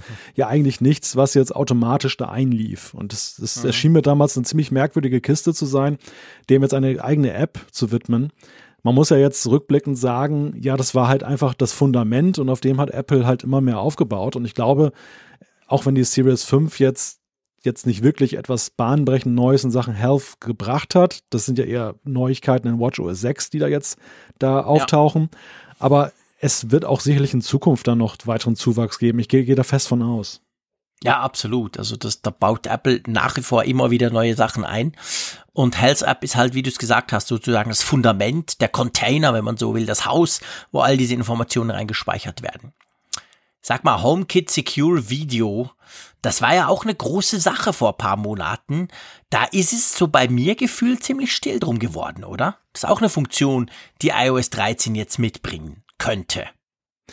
Ja, die auf 13.1 ja, glaube ich, verschoben wurde. Also mhm. das ist ja mhm. jetzt nicht in dem eigentlichen Release drin, deshalb ist es wahrscheinlich auch dann ruhiger geworden. Das ist ja der oder die Revolutionierung der Übertragung von IP-Kameras, Überwachungskameras, dass du eben da einen einheitlichen, sicheren Standard hast, um das zu übertragen. Genau, also die Idee ist ja, dass Apple dann mit Partnern zusammen das anbieten will, dass eben so eine Kamera halt nicht irgendwie ihre eigene Cloud nutzt oder das irgendwo hinspeichert, diese Daten, diese Bilder zum Beispiel oder diese Filme, sondern direkt in die iCloud rein, natürlich geschützt, gesch äh, ver ver verschlüsselt etc. Und damit möchte halt Apple auch wieder die, die, die, die, die Sicherheit garantieren, dass sie sagen, hey, ihr müsst keine Angst haben, dass da eure Wohnzimmerkamera irgendwo nach China sendet, die sendet nur zu Apple und Apple vertraut die, dem vertrauen wir, die sind ja lieb und so. Also ich finde das eine spannende Initiative. Die Frage ist halt, wie viele Hersteller wirklich mitziehen. Da gibt's jetzt einzelne, aber es ist jetzt noch nicht so, dass man schon quasi die ganz große Auswahl hätte, oder? Nein, also das, ich glaube, das ist auch so ein Prozess, der wie bei HomeKit an sich eine ganze Weile braucht. HomeKit war ja am Anfang auch etwas, wo sich die Hersteller Stimmt. geziert haben, darauf einzusteigen. Und äh, was bei jeder meint, er muss ein eigenes System erfinden und das ist das Beste. Aber da ist es halt auch so der zarte Nutzerdruck, die Nachfrage einfach, die dann auch dazu führt, dass dann vielleicht solche Sachen sich weiter verbreiten. Ja, genau. Ähm, die Karten-App. ich habe ich hab sie ein paar Wochen genutzt. Ich habe mich wirklich gezwungen. Ich bin nur noch mit Apple-Karten unterwegs gewesen, habe nichts gefunden, kam überall immer zu spät. Drum ist jetzt Google Maps wieder zuvorderst drauf. Sorry, muss ich sagen, ich bin ein Schweizer, vielleicht ist in Deutschland anders. Wenn man in den USA wäre, zum Beispiel in San Jose, dann ist es so, dass man jetzt so richtig coole 3D Bilder, 3D-Möglichkeiten, so ein bisschen wie Google das seit 100.000 Jahren mit ähm, Street View macht. Das kann Apple jetzt auch. Aber ich sage mal, bis diese Funktion nach Europa kommt, dauert es lange. Nach Deutschland kommt sie nie, weil ihr habt ja Angst vor diesen Kameraautos. Also eigentlich nichts wirklich Spannendes in dem Bereich, oder? Ja, ich bitte dich, falls ich nicht selber dran denke, mich in San Francisco nochmal eben anzustoßen. Hey, probier das mal aus. Das ist, es ist eindrücklich. Ich habe es in ja. San Jose ausprobiert, zumindest in einer Straße und das, also es, es, es ist wie Street View, also wo man so laufen kann und gucken kann, aber ich sag mal, die Auflösung ist höher. Also die Bilder sind deutlich detaillierter, mhm. als das bei Google der Fall ist. Aber klar, das ist bei, bei Apple vor der Haustür. Also von dem her gesehen, bis die die ganze Welt fotografiert haben, wie das Google seit Jahrzehnten bald macht, das dürfte noch ein, ein Weichen dauern, oder? Ja, das ist genau der Punkt. Also ich glaube, dass diese Funktion eine wirkliche Akzeptanz findet, Dafür brauchst du halt einen großen Datenstock und den hat Google einfach, weil sie sehr schnell, sehr weit in die Breite gegangen sind, mal mit Ausnahme jetzt von Deutschland, wo eben diese, diese Diskussion über Datenschutz so weitreichend war, dass Leute gesagt haben, nee, bleibt uns vom Leibe damit und hat Google das ja auch sein gelassen. Aber sonst sind sie international ja schon sehr weit aufgestellt. Bei Apple ist es so, ich würde sagen, wenn ich mir die paar Städte angucke, die da jetzt drin sind, ist es momentan eher noch so das Showcase-Stadium, dass man zeigt, ja, ja. das ist möglich, so kann es aussehen. Ja. Genau. Und dann kann man jetzt eigene Orte in der Karten-App speichern. das ist, ja, sorry, ich muss lachen, weil das kann man, ja genau, das kann man bei Google Maps auch seit 2000 Jahren. Aber ja, das kann man jetzt mal tun und ich äh, muss wirklich sagen, ich wusste gar nicht, dass das vorher nicht ging. Ich ging davon aus, das funktioniert, aber das habe ich jetzt in Testberichten zu iOS 13 gelesen, dass man das jetzt kann. Also okay, die die Apple-Karten nutzen, die könnten jetzt ihre eigenen Orte, zum Beispiel Büro, zu Hause, Freundin oder was auch immer, könnte man jetzt speichern. Ja, groundbreaking, sage ich da nur. ja, es zeigt einmal mehr, dass diese Karten-App halt nach wie vor sehr getrieben wird von dem, was die Mitbewerber machen. Man kann wirklich nur dankbar sein, dass es diese Mitbewerber-Apps gibt. Sie ist ja entstanden bei Apple auch eigentlich ja nicht, weil man jetzt meinte, die Karten revolutionieren zu müssen, sondern ja vor allem, weil man sich von Google trennen wollte. Man wollte die Abhängigkeit ja. von Google reduzieren. Und so unter diesem schlechten Stern stand diese Karten-App ja auch von Anfang an. Weil sie nicht, sie, sie waren, sie entsprang nicht so Apples DNA, dass man wirklich Elan hatte, das neu zu machen. Und ja. ähm, über die Jahre hat sich das weiterentwickelt. Man muss fairerweise sagen, sie haben hier und da Gefallen dran gefunden und Dinge gemacht und getan, die eben dann sich von den Mitbewerbern abheben. Aber hier sehen wir einmal mehr, es sind halt immer wieder Features, wo man sagen muss, wie du das gerade so schön formuliert hast, das kenne ich doch schon, das geht doch bei den anderen schon seit mhm. Jahren. Und äh, ja, nichtsdestotrotz bin ich dankbar als äh, jemand, der gerne mal die Karten-App nutzt von Apple auch, dass sie jetzt da sind. Ich bin mir auch durchaus bewusst, dass jetzt dann wieder böse Mails kommen. Es kommt nämlich jedes Mal, wenn der Frick über die Karten-App schimpft, weil es gibt einige, die die wirklich sehr oft brauchen und auch sehr zufrieden sind damit. Ich glaube, dass die auch viel besser geworden ist. Das ist definitiv so. Das konnte ich in meinem Test im Sommer feststellen. Aber sie ist halt noch nicht auf, finde ich zumindest, zumindest in der Schweiz, sagen wir es so, da kann ich mitreden, ist sie überhaupt nicht auf dem Level von, von, von Google. Drum habe ich auch wieder zurückgeswitcht. Aber ähm, ja, Apple arbeitet dran und das ist gut. Dadurch wird sie besser und ja, mal schauen, wie es weitergeht. Ähm, zwei AirPods. Das ist eine Funktion, die kam, die kommt erst mit 13, iOS 13.1, also gestern. Also am Dienstag, hm. also hin und her springen. Ja. Ihr wisst, was ich meine. Die Idee quasi, ich höre was, ähm, du kommst dazu und sagst, was hörst du denn? Und da muss ich nicht meinen ein, eigenen einen AirPod aus dem Ohr fummeln und dir reinsetzen, sondern du nimmst deine AirPods, tust sie in die Ohren, ich, wir klinken das zusammen und ein iPhone quasi sendet zu zwei AirPods. Das ist eine Funktion, die wir direkt in, in Kalifornien äh, im Juni, der Raphael und ich haben die ausprobiert. Das hat so funktioniert. Die flog dann wieder raus. Die ist dann in den Betas verschwunden und kommt jetzt eben oder kam jetzt eben mit iOS 13.1 wieder zurück. Und ich glaube schon, das ist etwas sehr Praktisches, weil man sieht viele, viele, viele, viele Leute mit AirPods. Gefühlt fast die Hälfte der Leute hat schon AirPods. Und man sieht immer wieder, dass da was geteilt wird, so mit einem von diesen AirPods, also einer der Ohrstöpsel und so. Ich glaube schon, dass das die, die, die, dass das einen Nutzen, dass das viele Nutzer finden wird, oder? Diese Funktion. Ja, es ist so ein typisches Teenager-Feature. Man erinnert sich so genau. an den Walkman oder später den Discman und da gab es dann auch so dieses, ja, man, da saßen dann Teenager verstohlen zusammen. Der eine hatte den linken, der andere den rechten Hörer am Ohr. Später, wenn man so ein bisschen dann schon weiter war, hatte man eine Weiche, so eine Y-Weiche für den Klinkenstecker, dann konnten dann beide ihre Kopfhörer dran machen.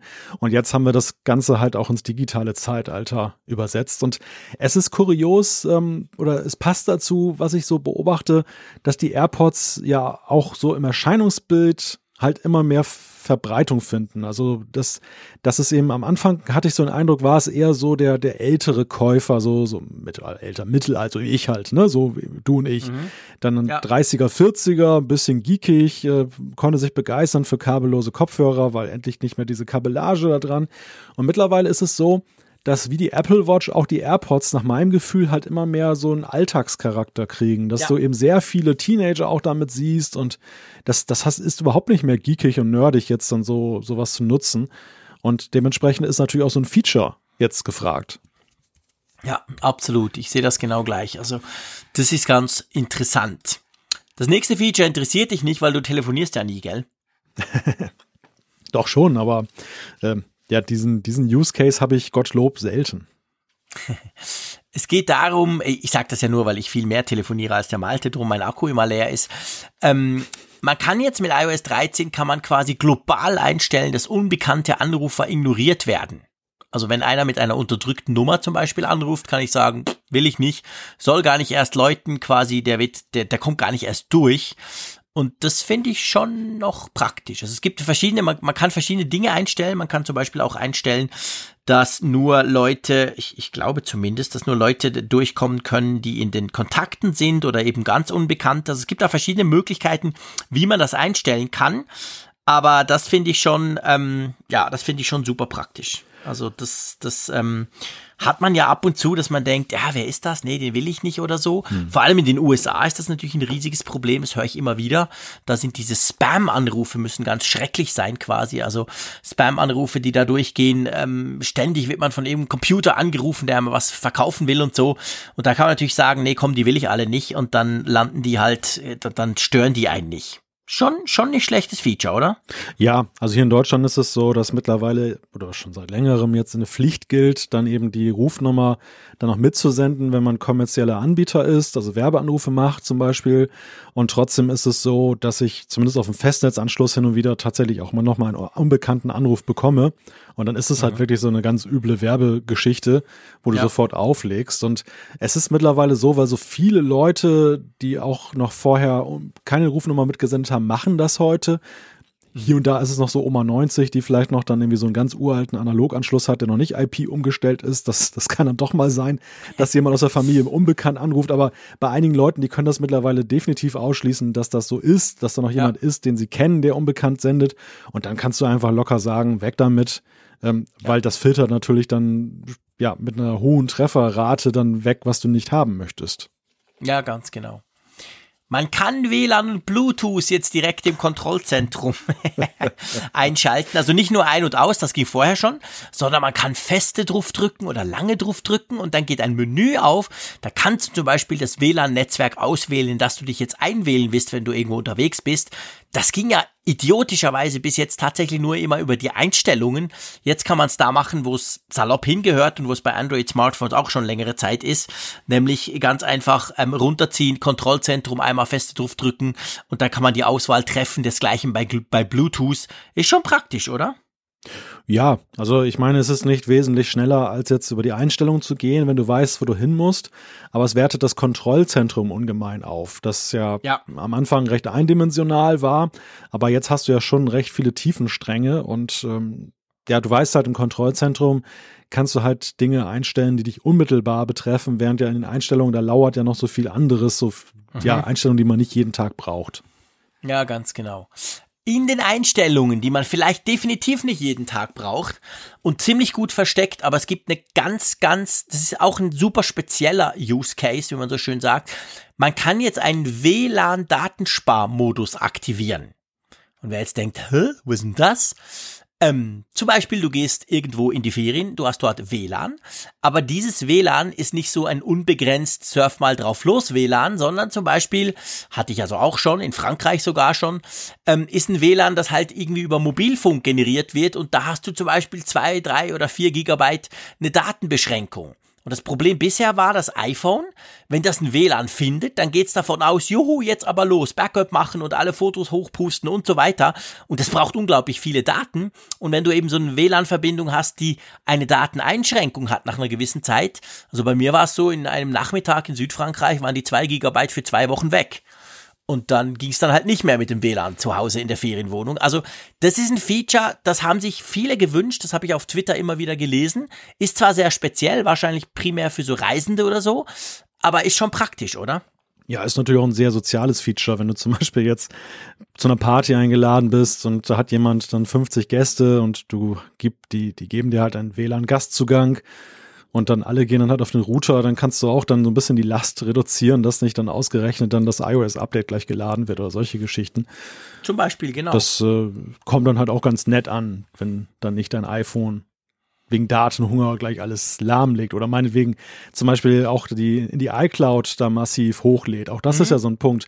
WLAN ist ja immer so, dass das grüne Signal, was das iPhone gerne hat, wenn es dann eben genau. größere Datenmengen dann zu wegzuschaufeln hat. Beispielsweise eben auch der Upload von deinen ganzen 4K-Videos, die du aufgenommen hast in die iCloud Fotomediathek. Und das ist, wie du schon sagtest, es gibt halt Szenarien, da ist es einem nicht recht oder da, da möchte man auch dann das Netzwerk schonen, das das Volumen schonen, was man hat und dann kann man das ein bisschen regulieren. Genau, also es ist ein sehr praktisches Feature. Zum Beispiel eben auch, wenn, wenn, wenn du wo ein WLAN hast, das nicht so schnell ist, das zwar vielleicht unbegrenzt Daten übertragen kann, aber es nicht so schnell und du willst es nicht, dass dein eines iPhone das, das Ding komplett lahmlegt, weil er eben zum Beispiel deine Videos hochpustet. Also finde ich wirklich eine coole Funktion. Machst du ab und zu Bildschirmfotos? Das kommt schon mal vor, ja. Kommt schon mal vor, gell? Ich auch. Ich mache unglaublich viele, wenn ich irgendwas sehe, eine App teste oder so. Was ich eher weniger oft mache, was aber doch immer wieder Leute offensichtlich möchten, du machst eine Webseite auf im Safari-Browser. Und dann ist ja die im Allgemeinen länger als diese eine Bildschirmseite, die du siehst auf deinem iPhone.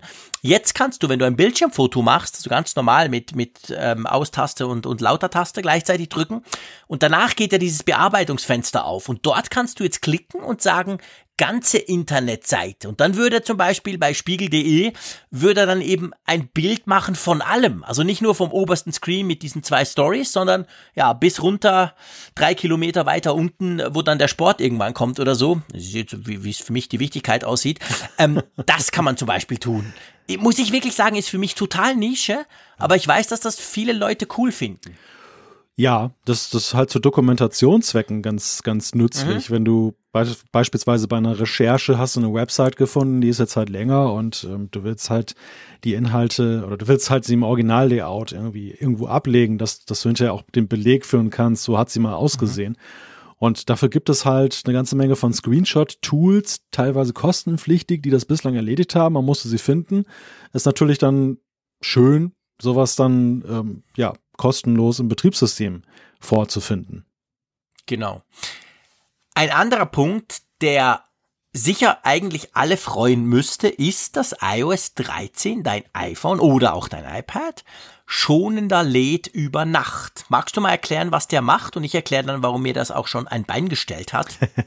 ich ahne schon warum, aber es ist so, dass ähm, es gibt ja diese Batteriestatistik und man kann in der ja ersehen, wann man angefangen hat aufzuladen und so eine Verlaufskurve. Und mhm. bislang war es ja eben so in iOS oder generell beim iPhone, dass das Gerät wurde aufgeladen und irgendwann war es auf 100 Prozent.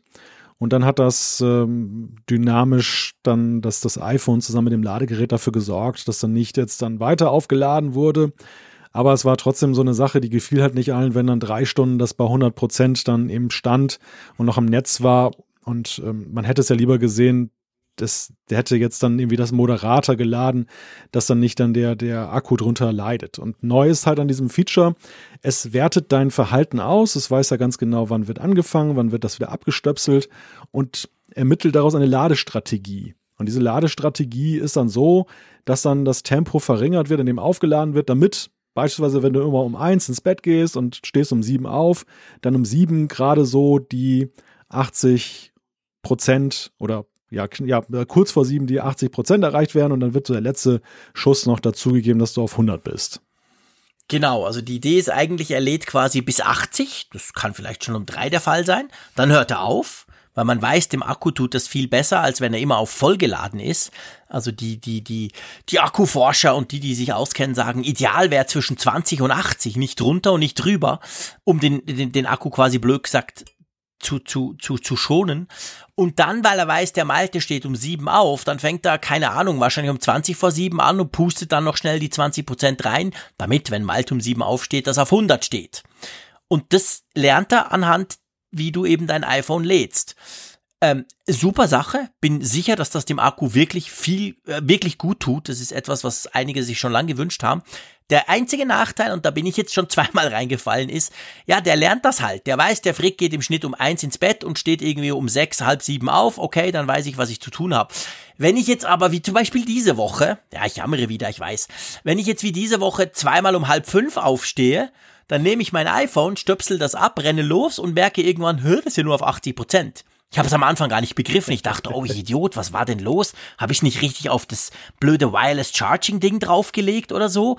Bis ich dann beim zweiten Mal habe ich dann gemerkt, Moment, das kann ja kein Zufall sein. Ah, das ist genau die Funktion.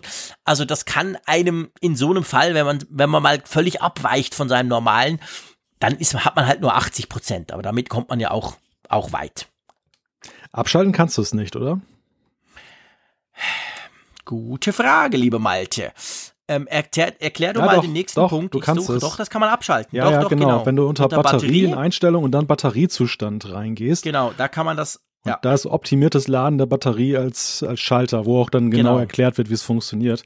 Ich meine, das ist ja eine ganz wichtige Geschichte, denn es bei uns beiden ist es ja, glaube ich, Gottlob so, dass es ja eher die Ausnahme ist, ja, ja. Dass, dass wir dann eben dann so ganz äh, krass abweichen von unserem sonstigen äh, Schlaf-Wach-Rhythmus. Aber ähm, es gibt ja schon eben auch viele Menschen, die zum Beispiel wechselweise im Schichtdienst arbeiten, da ist die KI möglicherweise einfach überfordert, herauszufinden, wann was ist. Und mhm. da ist natürlich misslich, wenn du dann halt in einen langen Tag gehen willst und hast immer nur 80 Prozent geladen. Das heißt, du kannst dieses Feature genau. abstellen. Finde ich, finde ich so eigentlich ganz gut. Ich glaube allerdings auch, dass, ähm, ja, dass der normale Nutzer vielleicht gar nicht damit rechnet, dass das irgendwie einen Sinn und Zweck hat, dass da nur 80 Prozent drauf sind. Ich möchte nicht wissen, wie viele Supportanfragen daraus erwachsen. Ja, aber du merkst es ja nicht. Also du merkst es ja wirklich nur, wenn du abweichend aufstehst. Und ich behaupte mal, die allermeisten haben ja relativ feste, also haben ja relativ feste Zeiten, oder? Von dem her gesehen, eigentlich merkst du das nicht. Du merkst das, wenn du um sechs aufstehst und normalerweise um sieben hm. und auf dein iPhone guckst und das hat nur 80 Prozent. Dann merkst du es. Wenn ja, du um sieben drauf guckst, hat es ja 100. Aber nimm doch mal den Krankenpfleger, der zum Beispiel jetzt mal ganz Frühschicht hat, mal ganz Spätschicht und dann auch ja. unterschiedlich schläft. Und das ist so, das, für den wird das nicht funktionieren. Genau. Der muss das tatsächlich deaktivieren. Und so, ja. so wenige Menschen sind das ja auch nicht, die ja solche Arbeitsplätze ja. haben, wo das ja, dann das immer stimmt, mal wieder wechselt. Und ich glaube. Aber dafür gibt es ja dann den Schalter. Also standardmäßig ist aktiviert, das ist wahr. Man aber, muss es deaktivieren. Aber du musst ja erstmal wissen, dass es da überhaupt einen Schalter für gibt und dass es keine Fehlfunktion ist. Ja, dann rufst du halt Apple an, dann sagt dir das ein netter Apple-Mensch. Ja. Ja, also ja, klar. Ja, du, aber ich glaube, du siehst nicht, worauf ich hinaus will. Das, du siehst natürlich aus der Geek-Perspektive, wo ich dann gleich sage, also das ist erklärlich, es gibt einen guten Grund. Nee, nee, ich, nee, nee, ich weiß schon, worauf du hinaus willst, aber das würde ja heißen, dass man neue Funktionen, also es ist ja, das ist ja eine Grundsatzdiskussion, die wir da führen können. Das würde heißen, dass du solche neue Funktionen, um die Leute nicht zu erschrecken, grundsätzlich zuerst immer abschaltest, was wiederum heißt, dass 99 Prozent es niemals einschalten, also kannst du dir eigentlich ja gleich sparen. Nee, dass du sie ankündigst. Ja, hat ja Apple gemacht. Ja, ja. Wir haben ja drüber erzählt. Irgendwo auf der Webseite steht das. Nein, Splash Screen. Du brauchst einen Splash Screen. Das ist wie. Also ja, Ja. Sie haben's. Ja, ja. Sie haben zum Ja, Beispiel beim Lautstärkemesser auf der Apple Watch, da haben sie das per Default erstmal abgeschaltet. Und dann, wenn du es zum ersten Mal aktivierst, dann sagt er halt, pass auf, es werden zum Beispiel datenschutztechnisch keine Daten aufgenommen und irgendwohin übertragen und du musst es einmal aktivieren, damit es dann, beziehungsweise musst halt das zur Kenntnis nehmen, diese Info, dass du ihm gebrieft bist und dann äh, geht es. Ich weiß, das, das hat natürlich dann leicht diese Tendenz, inflationär zu werden, dass du immer 1000 Genau. Splash-Screens hast. Und ehrlich gesagt, iOS 13 hat gefühlt 3000 Splash Screens. Das hat so viele, das, das sind unglaublich viele bei der, bei allem, beim Safari-Browser, bei den Erinnerungen, bei der Notizen-App, bei den Mails, beim App Store, beim, also das sind wirklich, das ist mir echt aufgefallen, jetzt bei meiner Frau, weil bei mir ist es schon zu lange her. Aber das ist wahnsinnig. Jede App, die du aufmachst, kommt zuerst mal mit dem Splash-Screen. Und seien wir ehrlich, den ersten liest du, oh spannend, oh ja, danke Apple, cool, zack, weg. Den zweiten denkst du, oh, aha, okay. Und spätestens beim dritten oder beim vierten suchst du nur noch diesen Knopf, wo das Teil weggeht. Also von dem her, ja, das ist halt das Problem, weißt du? Ja, ich ich gebe dir recht, natürlich, es wäre cool, du beim, weißt du, was eigentlich cool wäre? So müssten sie es machen. Das müsste beim ersten Laden kommen. nee. Wenn du das iPhone das erste Mal einsteckst oder drauflädst, dann kommt so ein Pop-up und sagt, hey, übrigens, weißt du das, bla bla, kurze Erklärung, willst du das oder willst du das nicht? Ich finde, das wäre doch eigentlich, oder? Nein, es ist noch viel besser. Noch viel besser, um die Masse nicht zu nerven. Man müsste diesen Splash-Screen nur sehen, wenn das iPhone feststellt, dass du häufig vor den 100% abbrichst. Wenn er feststellt, es gibt Das ein, ein, einen irregulären, Punkt. dass du einen irregulären Schlafrhythmus hast und dass du dann häufiger das iPhone entgegen halt dieser Prognose des Geräts dann vorher rausnimmst. Dann müsste er sagen, pass auf, wunder dich nicht, dass du nur 80 Prozent hast, ich bin schlau, aber wenn du nicht willst, dass ich schlau bin, dann schalte mich ab. Und das, das, das, bevor die Leute Das ist halt, der Punkt. also du musst, du kannst da zielgerichtet schon, du kannst ja erkennen, objektiv, dass da jemand möglicherweise die, die Ahnung entwickeln könnte, dass da was schief läuft, weil er einfach sich wundert, Moment, ganze Nacht aufgeladen, trotzdem nur 80 Prozent. Das ist ja der einzige Punkt, wo du die Leute informieren musst. Wenn du Leute hast, sag ich mal, überspitzt gesagt, 80 Prozent der Nutzer, die halt genau, wo das genau funktioniert, dem musst du ja nichts anzeigen. Warum? Du verwirrst sie nur zusätzlich nach dem Motto, hey, Ja. du, es gibt ein Problem, das du nicht hast, das, das braucht kein Mensch. Aber da wäre es, glaube ich, hilfreich. Ja, sehr guter Punkt. Und warum machen sie es nicht? Weil der Apfelfunk viel schlauer ist als Apple. so ist es. Warten wir Also, auf, Jungs, warten wir auf 13.2. Genau, 13.2 oder 13.13, da muss das rein. Genau, so müsste es funktionieren, ja. Schreibt uns, wenn ihr das auch schon entdeckt habt, falls ihr vielleicht schon in dieser Woche, wo ihr iOS 13 drauf habt, gemerkt habt, hä, da stimmt doch irgendwas mit dem Laden nicht. Würde uns definitiv interessieren, wie ihr dazu steht, ob ihr das eine coole Feature findet oder eben auch, dass euch das vielleicht nervt oder dass ihr Angst habt, da mal reinzufallen, weil ihr halt dann nur mit 80% quasi in den Tag starten müsst. Interessiert uns, dürft euch gerne bei uns melden. Der nächste Punkt funktioniert bei mir nicht, weil da ist Siri irgendwie involviert. Nachrichten über AirPods. Genau. Ist doch, ist auch 13.1 erst, oder? Ja, klar, aber ich habe ja 13.1. Ich bin Ja, ja, du so hast cool, ja- ich bin schon in der Ah, Zukunft, mein Lieber. cooler Typ. Ah, Äh, ich habe ja schon lange 13.1 drauf, genau als, als, als Beta. Äh, deswegen, also die Funktion, die Idee, du hörst Musik, du hast die AirPods im Ohr und du kriegst eine Nachricht über iMessage rein. Passiert mir tatsächlich sehr häufig, weil ich höre immer Musik, nicht mein iPhone, wenn ich unterwegs bin, grundsätzlich die AirPods in den Ohren. Und ich kriege ab und zu iMessages. Schöne Sache.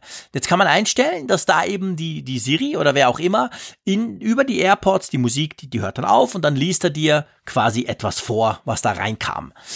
Aber irgendwie, also, pff, ja, ihr wisst, wir haben eine schwierige Beziehung, Siri und ich. Das funktioniert irgendwie nicht richtig. Das ist, pff, das ist einfach Quatsch. Das geht irgendwie nicht richtig. Da kommt dann so, Raphael Zeyer hat geschrieben und dann redet sie irgendwas und ich verstehe es nicht, weil es zu leise ist oder die Musik ist zu laut oder das Fade-out ist zu, ah, irgendwie, bah, ich hab's deaktiviert. Aber ihr dürft es gerne mal ausprobieren. Ja, also für mich ist das Feature auch nicht relevant, weil ich nicht in diesem Apple-Paradies lebe, in dem dieser Idealzustand herrscht, dass man Du bist so ein schrecklicher WhatsApper, genau. Ja, ja, ja, gut, nicht aus Passion, aber in Deutschland ist das Halte. nun mal der, der große Number One. Und du hast, und, und selbst die Leute, die WhatsApp nicht mögen, gehen ja tendenziell eher auf Telegram, Signal und sonst wo, also nicht zu iMessage unbedingt. Und deshalb kommen bei mir einfach viel zu wenige iMessages an, als dass ich den ganzen Tag die AirPods im Ohr tragen wollte und müsste, um dann mal eine Nachricht äh, vorgelesen zu bekommen. Also das ist so im Grunde ein bisschen wie Walkie-Talkie auf der Apple Watch. Es ist halt irgendwie, es ist ein Feature, was nett gemacht ist, gar keine Frage, ganz toll realisiert, aber ja, ist, glaube ich, für einen Apple-Mitarbeiter ein Cupertino eine viel größere Relevanz als für die Mehrzahl der Nutzer. Ja, gut, das darf man nicht vergessen. Apple macht natürlich viel für die, für die USA und in den USA ist iMessage halt ein gigantischer Standard, ganz anders als sonst wo auf der Welt. Ja. Das ist so. Äh, das Problem, das ich damit habe, ist gar nicht unbedingt die Aussprache oder dass ich es nicht verstehe, sondern zumindest war es so bis vor ein paar Betas. Vielleicht haben sie es geändert. Ich habe es jetzt deaktiviert, die Funktion. Aber das Problem war, ich höre wirklich immer Musik. Ich höre Radio oder ich höre ich hör Apple Music, egal. Aber irgendwas muss immer dudeln. Und wenn der dann kam, dann hat er mir das erzählt, was da tot, irgendwas. Und danach war Stille. Der, der, hat danach die Musik nicht wieder gestartet. Das kann natürlich an TuneIn liegen. Ich höre Radio über TuneIn quasi. Das kann an der App liegen. Und ich meine, das war natürlich der Killer. Ich höre irgendwas und dann zack ist Ruhe. Und dann muss ich wieder was tun. Und darum habe ich, das war eigentlich der Hauptgrund. Mir jetzt, wo du so erzählst, ist mir eingefallen. Warum habe ich denn deaktiviert? Mhm. Das ist wegen dem. Also ich weiß nicht, vielleicht haben sie es inzwischen behoben. Vielleicht nicht das war für mich dann so der Grund, wo ich gesagt habe, hey, nee, sorry. Also das ist unbrauchbar, geht gar nicht. Du, das ist eine echte Killer-Applikation. Ja, offensichtlich. Ja, genau, eine Killer-Applikation. Die schießt die Musik total ab. Ja, das ist genau so. Die nächste Killer-Applikation, die sparen wir uns, oder? Es gibt neue Memojis, irgend so ein Tintenfisch und irgendein, ach, keine Ahnung. Nein, Quatsch, das, das, ist für die das, das, das, ist doch diese Sache, wo du dein, dein Konterfei dann auch dann in ah, ja, Emojis stimmt. umsetzen kannst. Also ja, nimmt, genau. nimmt, auch eine zentrale äh, Rolle ein in dieser in diesem neuen Smiley-Tab der Tastatur, dass du nämlich links dann auch angeboten bekommst, willst du nicht ein Memoji von dir selber dann benutzen, dass du also statt des, des Smileys, der Tränen lacht, dich selber dann darüber schickst, der Tränen lacht. Ich muss sagen, bei dem ganzen Firlefanz, wo wir immer wieder sagen, der ist für jüngere Leute vor allem gedacht, ist das fast noch so die sympathischste Geschichte, die ich tatsächlich auch, wo ich mich heute ertappt habe, dass ich fünf Leuten irgendwie ein Memoji von mir selber zugeschickt habe. Aha.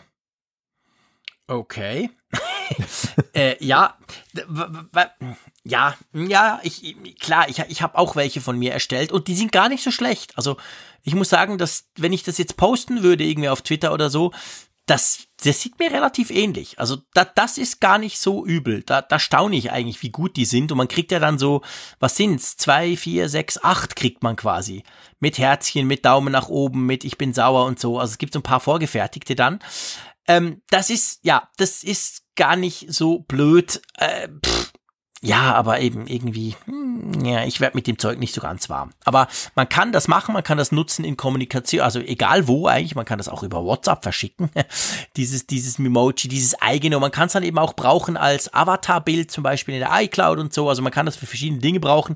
Oder auch in der Nachrichten-iMessage-App, also wenn man einander ja iMessage, weil man kann jetzt neu mit iOS 13 da lachen natürlich die WhatsApp-User, ähm, kann man quasi, wenn, wenn du mir jetzt schreibst auf iOS 13, dann kannst du einstellen, dass ich dein Bild sehe als Avatar. Vorher stand da nämlich einfach Malte Kirchner und sonst gar nichts.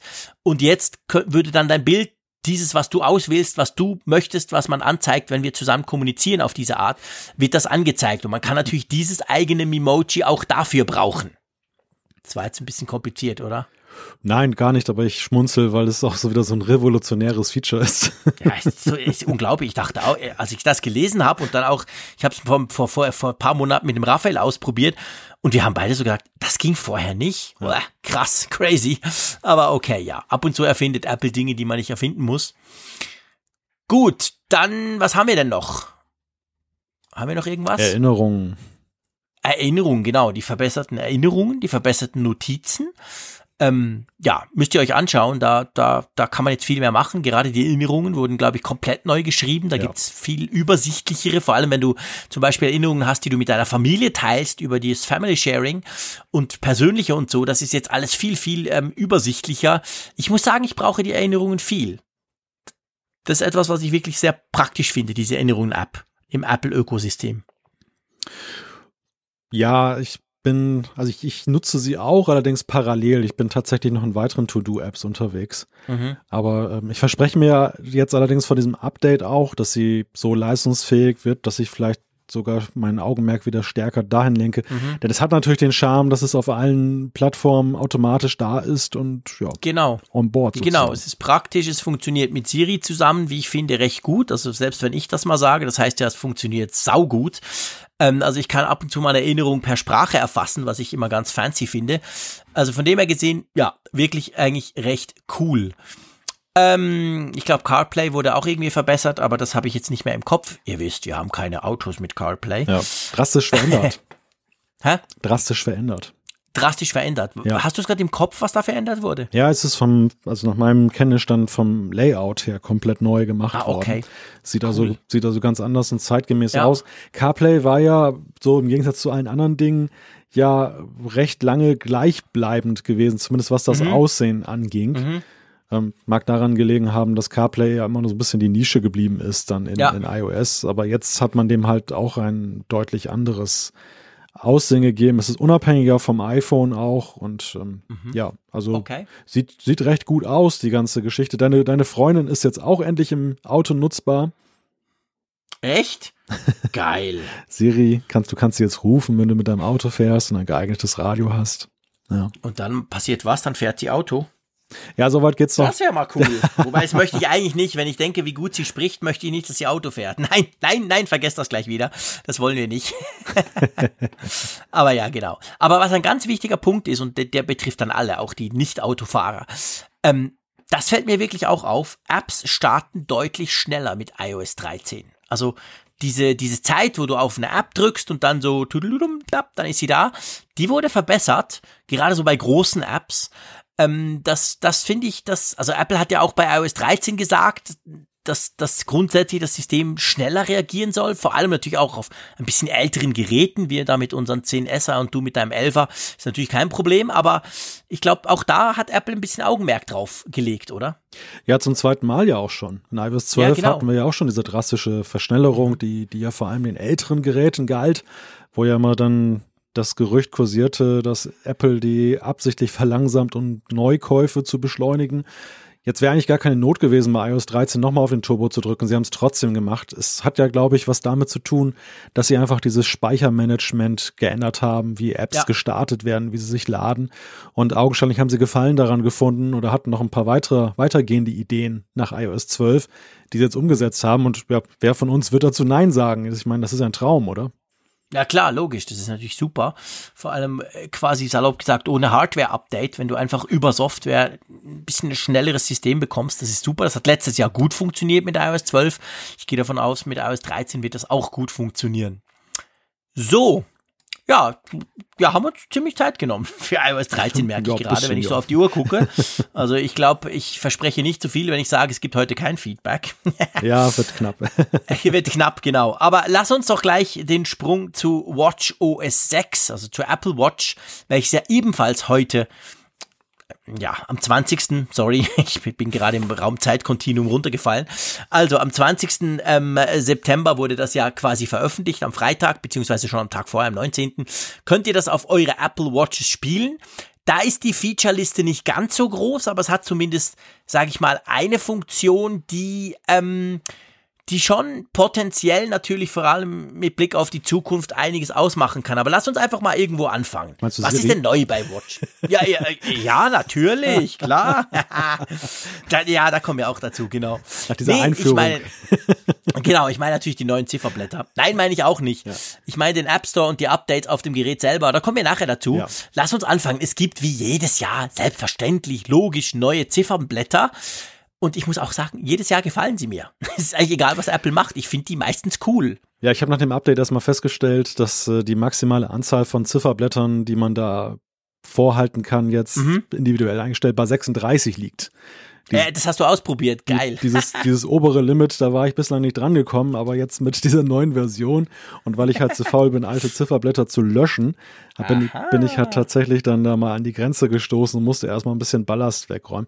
Ja, es ist, es ist fantastisch. Also ich bin ja auch ein totaler Fan davon, von diesen Zifferblättern und ähm, dass man immer mal wieder neue bekommt. Und ich finde gerade die, die jetzt WatchOS 6 beiliegen, das, das sind halt auch welche, die natürlich dem großen Bildschirm der Series 4 und jetzt neu der Series 5 besonders schmeicheln. Klar. Ja, absolut, natürlich. Also es gibt da wirklich, es gibt da wirklich schöne drunter. Probiert das aus. Also wisst einfach, wenn ihr so ein Update macht, immer mal in die Zifferblätter gucken, weil es gibt eigentlich fast immer neue. Das ist cool. Was ist dein Lieblingszifferblatt von den neuen? Habe gefürchtet, dass du mich das fragst. Es ist jetzt fast halb eins in der Nacht, lieber Malte. Mein Jetlag macht zwar, dass ich mich immer fitter fühle, aber ich habe die Uhr nicht mehr an es gibt dieses, äh, pff, dieses, dieses, dieses, also das California gefällt mir sehr gut, das ist doch dieses blaue, mhm. dieses blau-weiße. Ja. Das finde ich super, weil man das wirklich auf gefühlte 100 Arten einstellen kann. Das kann man extrem viel dran verändern, sei es die Ziffern, die Zahlen, also das finde ich schon mal ganz, ganz toll. Und dann gab es mit der aller, allerletzten, also mit der Goldmaster-Version und jetzt natürlich mit WatchOS 6 Final, gab es ein neues, so ein schwarz-weißes Analog-Ziffernblatt, aber ich weiß gerade nicht mehr, wie das hieß. Das ist nach den Flammen. Also in der großen Liste kommt es irgendwie nach den Flammen und vor der Mickey Maus oder so. Meridian vielleicht? Genau das. Ja. Dankeschön. Genau das. Das finde ich super. Also ja. Das ist jetzt das, was ich jetzt drauf habe bei mir im mhm. Moment. Ja, das, das großartig. Das sieht, das sieht sehr schick aus. Ich meine, unter dem Gesichtspunkt, wenn man jetzt so größere Komplikationen haben möchte, finde ich dann dieses mhm. modular kompakt ganz nett. Ja, das ist cool. Ja, das ist, das da kannst, ist super. Ja. Da kannst du jetzt unten auf der Series 5 auch den Kompass zum Beispiel mit einbauen. Das ist ganz nett anzusehen, aber doch den Geräuschmesser. Ähm, mein Favorit ist allerdings das ist total schlicht. Und es hat gar keinen Platz für Komplikationen. Das ist das Einzige, was mich daran ärgert. Aber ich finde dieses Zahlenduo genial. Ach so. Ja, das, ja, stimmt, das ist auch cool. Ja, du hast recht, das ist auch ganz, aber ich muss eben sagen, ich bin, ich bin ein ganz großer Fan von Komplikationen. Ja, ich auch. Ich also ich, ich mag diese Komplikationen drauf. Und das, ja, das stört dann halt. Also das ist dann halt, ähm, da passt so gar nichts drauf. Also ich, beim Zahlenduo, ich meine, man, man hat ja für nichts Platz eigentlich. Das ist, das ist sehr schade, muss ich wirklich sagen.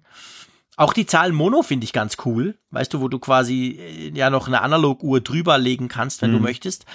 Es gibt viele neue, viele coole, aber ja, da müsst ihr einfach rumprobieren. Ich meine, es gibt inzwischen so viele Kombinationen von Ziffernblatt, Komplikation, Farben, Rahmen oder Nicht-Rahmen. Also da kann man sich ganz schön austoben, oder?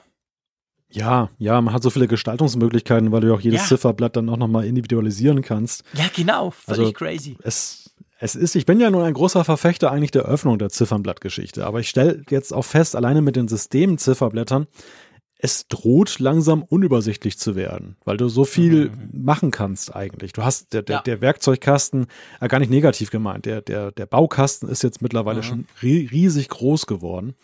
Ja. Und das dann gepaart mit den Komplikationen, die ja dann auch noch ganz individuell sind, weil es hängt ja davon ab, welche Apps du hast und dann kannst du dir ganz neue Komplikationen holen. In gewisser Weise kannst du den Ziffernblättern ja einen individuellen Touch damit auch geben, der, ja, ja, den die anderen nicht haben. Ja, genau. Das, das, das kann man schon tun. Also ich, ich, wir wollen die Diskussion nicht, wir haben uns da schon mal ziemlich gekloppt, gerade um dieses Thema, soll es einen Store geben für Zifferblätter für, auf der Uhr und so. Ich war da ziemlich dagegen, weil ich gesagt habe, ich will das schöne Design, ich will nichts Hässliches auf meine Uhr bekommen. Und inzwischen kann man wirklich sehr, sehr viel tun. Das ist tatsächlich so. Also allein durch die, die Apple anbietet, was anderes gibt's ja nicht, und durch die Komplikation und durch die Apps, die natürlich ja auch eigene Komplikationen machen können. Also je nachdem, was du für Apps auf deiner Uhr drauf hast, da gibt's ja durchaus auch Komplikationen dafür. Und das macht dann wirklich tatsächlich einerseits unübersichtlich, andererseits kann man unglaublich viel einstellen und damit rumspielen. Ich gebe zu, manchmal einen halben Nachmittag lang auf dem Sofa spiele ich mit den Ziffernblättern rum. Also das ist schon noch cool. ja. So, dann ein, ein Feature, das natürlich auch groß und prominent gezeigt wurde vor vielen Monaten, ist ja diese neue Lautstärkemessung. Also man kann ja jetzt mit der Apple Watch, welche Watch OS 6 drauf hat, muss nicht die neueste sein, hat man ja die Funktion, die Umgebungslautstärke zu messen. Und das wurde vorgestellt, ich weiß noch, ich dachte, das ist jetzt ein Gimmick, dann schrei ich da ein bisschen rein, dann schlägt aus und wird rot und so. Inzwischen aber haben das Leute getestet mit richtig professionellem Testequipment und haben gesagt, hey, das ist super akkurat. Also das ist richtig, also das stimmt. Das ist nicht irgendwie so ein Rumgezappel, so ein bisschen äh, scherzmäßig, sondern das das meint Apple offensichtlich ernst. Sie schreiben ja auch die Resultate dann von dieser Lautstärkemessung in die Health App rein, hatten wir vor ein paar Stunden mal. Also ist ja das heißt, diese Daten bleiben dann da. Wenn man sich eben zum Beispiel zu lauter Umgebung zu lange aussetzt, da kommt dann auch eine Warnung auf der Uhr. Ähm, ist, ist eigentlich ganz witzig, oder? Ja, und ich glaube, die meisten werden es natürlich vor allem deshalb auch benutzen, weil sie es witzig finden und weniger, ja. weil sie jetzt dann die wahre Absicht, der wahren Absicht dieser Komplikation, dieser Funktion nachgehen wollen, nämlich, dass sie ihr Gehör schützen. Mhm. Aber ich finde, das ist halt auch, ich meine, wir leben in einem Zeitalter, was immer sensibler wird für die Dinge, die um uns herum sind, die passieren. Mhm. So ja, dieses, dieses Zeitalter der Sorglosigkeit, ähm, bezüglich des Klimas, bezüglich der eigenen Gesundheit, das ist ja vorbei, Gottlob. Mancherlei Hinsicht manchmal auch ein bisschen hinterfragenswert, aber hier ist es echt mhm. so ein Punkt. Ich erinnere mich an meine Jugendjahre, Diskotheken, die unglaublich laut waren und du kamst irgendwann ja, nach Hause und die ganze Nacht, du konntest nicht einschlafen, weil deine Ohren so fiebten und da habe ich immer gedacht, ja. hm, das war bestimmt nicht gesund fürs Gehör und ähm, ja, solche Dinge können halt Bewusstsein schaffen. Dass, dass du einfach dann eine Push-Notifikation bekommst oder irgendwie das dann mitgeteilt bekommst, dass du weißt, das ist jetzt nicht gerade gut, auch wenn du es ja vielleicht objektiv sowieso merkst, dass du sagst, ja, es ist halt tierisch laut hier, aber das, ja. das, du machst dir vielleicht manchmal nicht bewusst, wie laut es wirklich ist, dass es dir wirklich schaden kann, massiv sogar. Und das, ja, genau. Und da sind solche Sachen, die einfach mitlaufen, du hast die Uhr sowieso dabei, ja, ganz nützlich. Absolut, definitiv. Also das finde ich wirklich, der Ansatz von Apple ist gut. Sie haben es gut umgesetzt. Es sieht grafisch auch ganz knackig aus. Gibt ein paar coole Komplikationen. Ich glaube, ich habe das ziemlich viel getestet, auch gleich dann immer aktiv gelassen. Vielleicht ist es Einbildung. Vielleicht könnt ihr mir da helfen, die das schon jetzt eine Woche testen oder vielleicht sogar die, die schon die Developer Beta hatten. Ich meine, dass die, der Akkuverbrauch der Uhr, ich rede jetzt von der Series 4, die ich habe, stärker ist, also die braucht mehr Akku, wenn du diese Komplikation anhast, also wenn du quasi siehst, wenn du die Uhr drehst, dass der unten gleichzeitig noch die Lautstärke misst. Das kann ich mir gut vorstellen. Ich meine, ist eigentlich ja, es ist wäre logisch es, eigentlich, ein, oder? Es muss ja ein Verarbeitungsprozess stattfinden. Es findet ja. eine Aufnahme statt, dieses Wave-File oder was immer das ist, wird ja. in Echtzeit analysiert und ähm, dass das gegenüber einem neutralen Zustand, wo das nicht passiert, dann mehr mehr Energie verbraucht, ist ja eigentlich so klar wie Kloßbrühe. Ja, absolut. Da hast du völlig recht. Das ist ja eigentlich logisch. Ist so. So, der nächste Punkt ist mein absolutes Highlight. Man kann ja mit der Uhr sprechen. Ja. Da gibt's diese Apple-Tante drin. Und die ist jetzt viel besser geworden. ja, jetzt erklär mal. Ich habe ja keine Ahnung. Ich spreche ja nie mit meiner Uhr. Jetzt erklär mal, was da dran besser ist. Sie kann halt mehr erkennen. Also du kannst mehr mit ihr machen mit, mit der Siri. Sie versteht dich besser. Ah, ja. okay.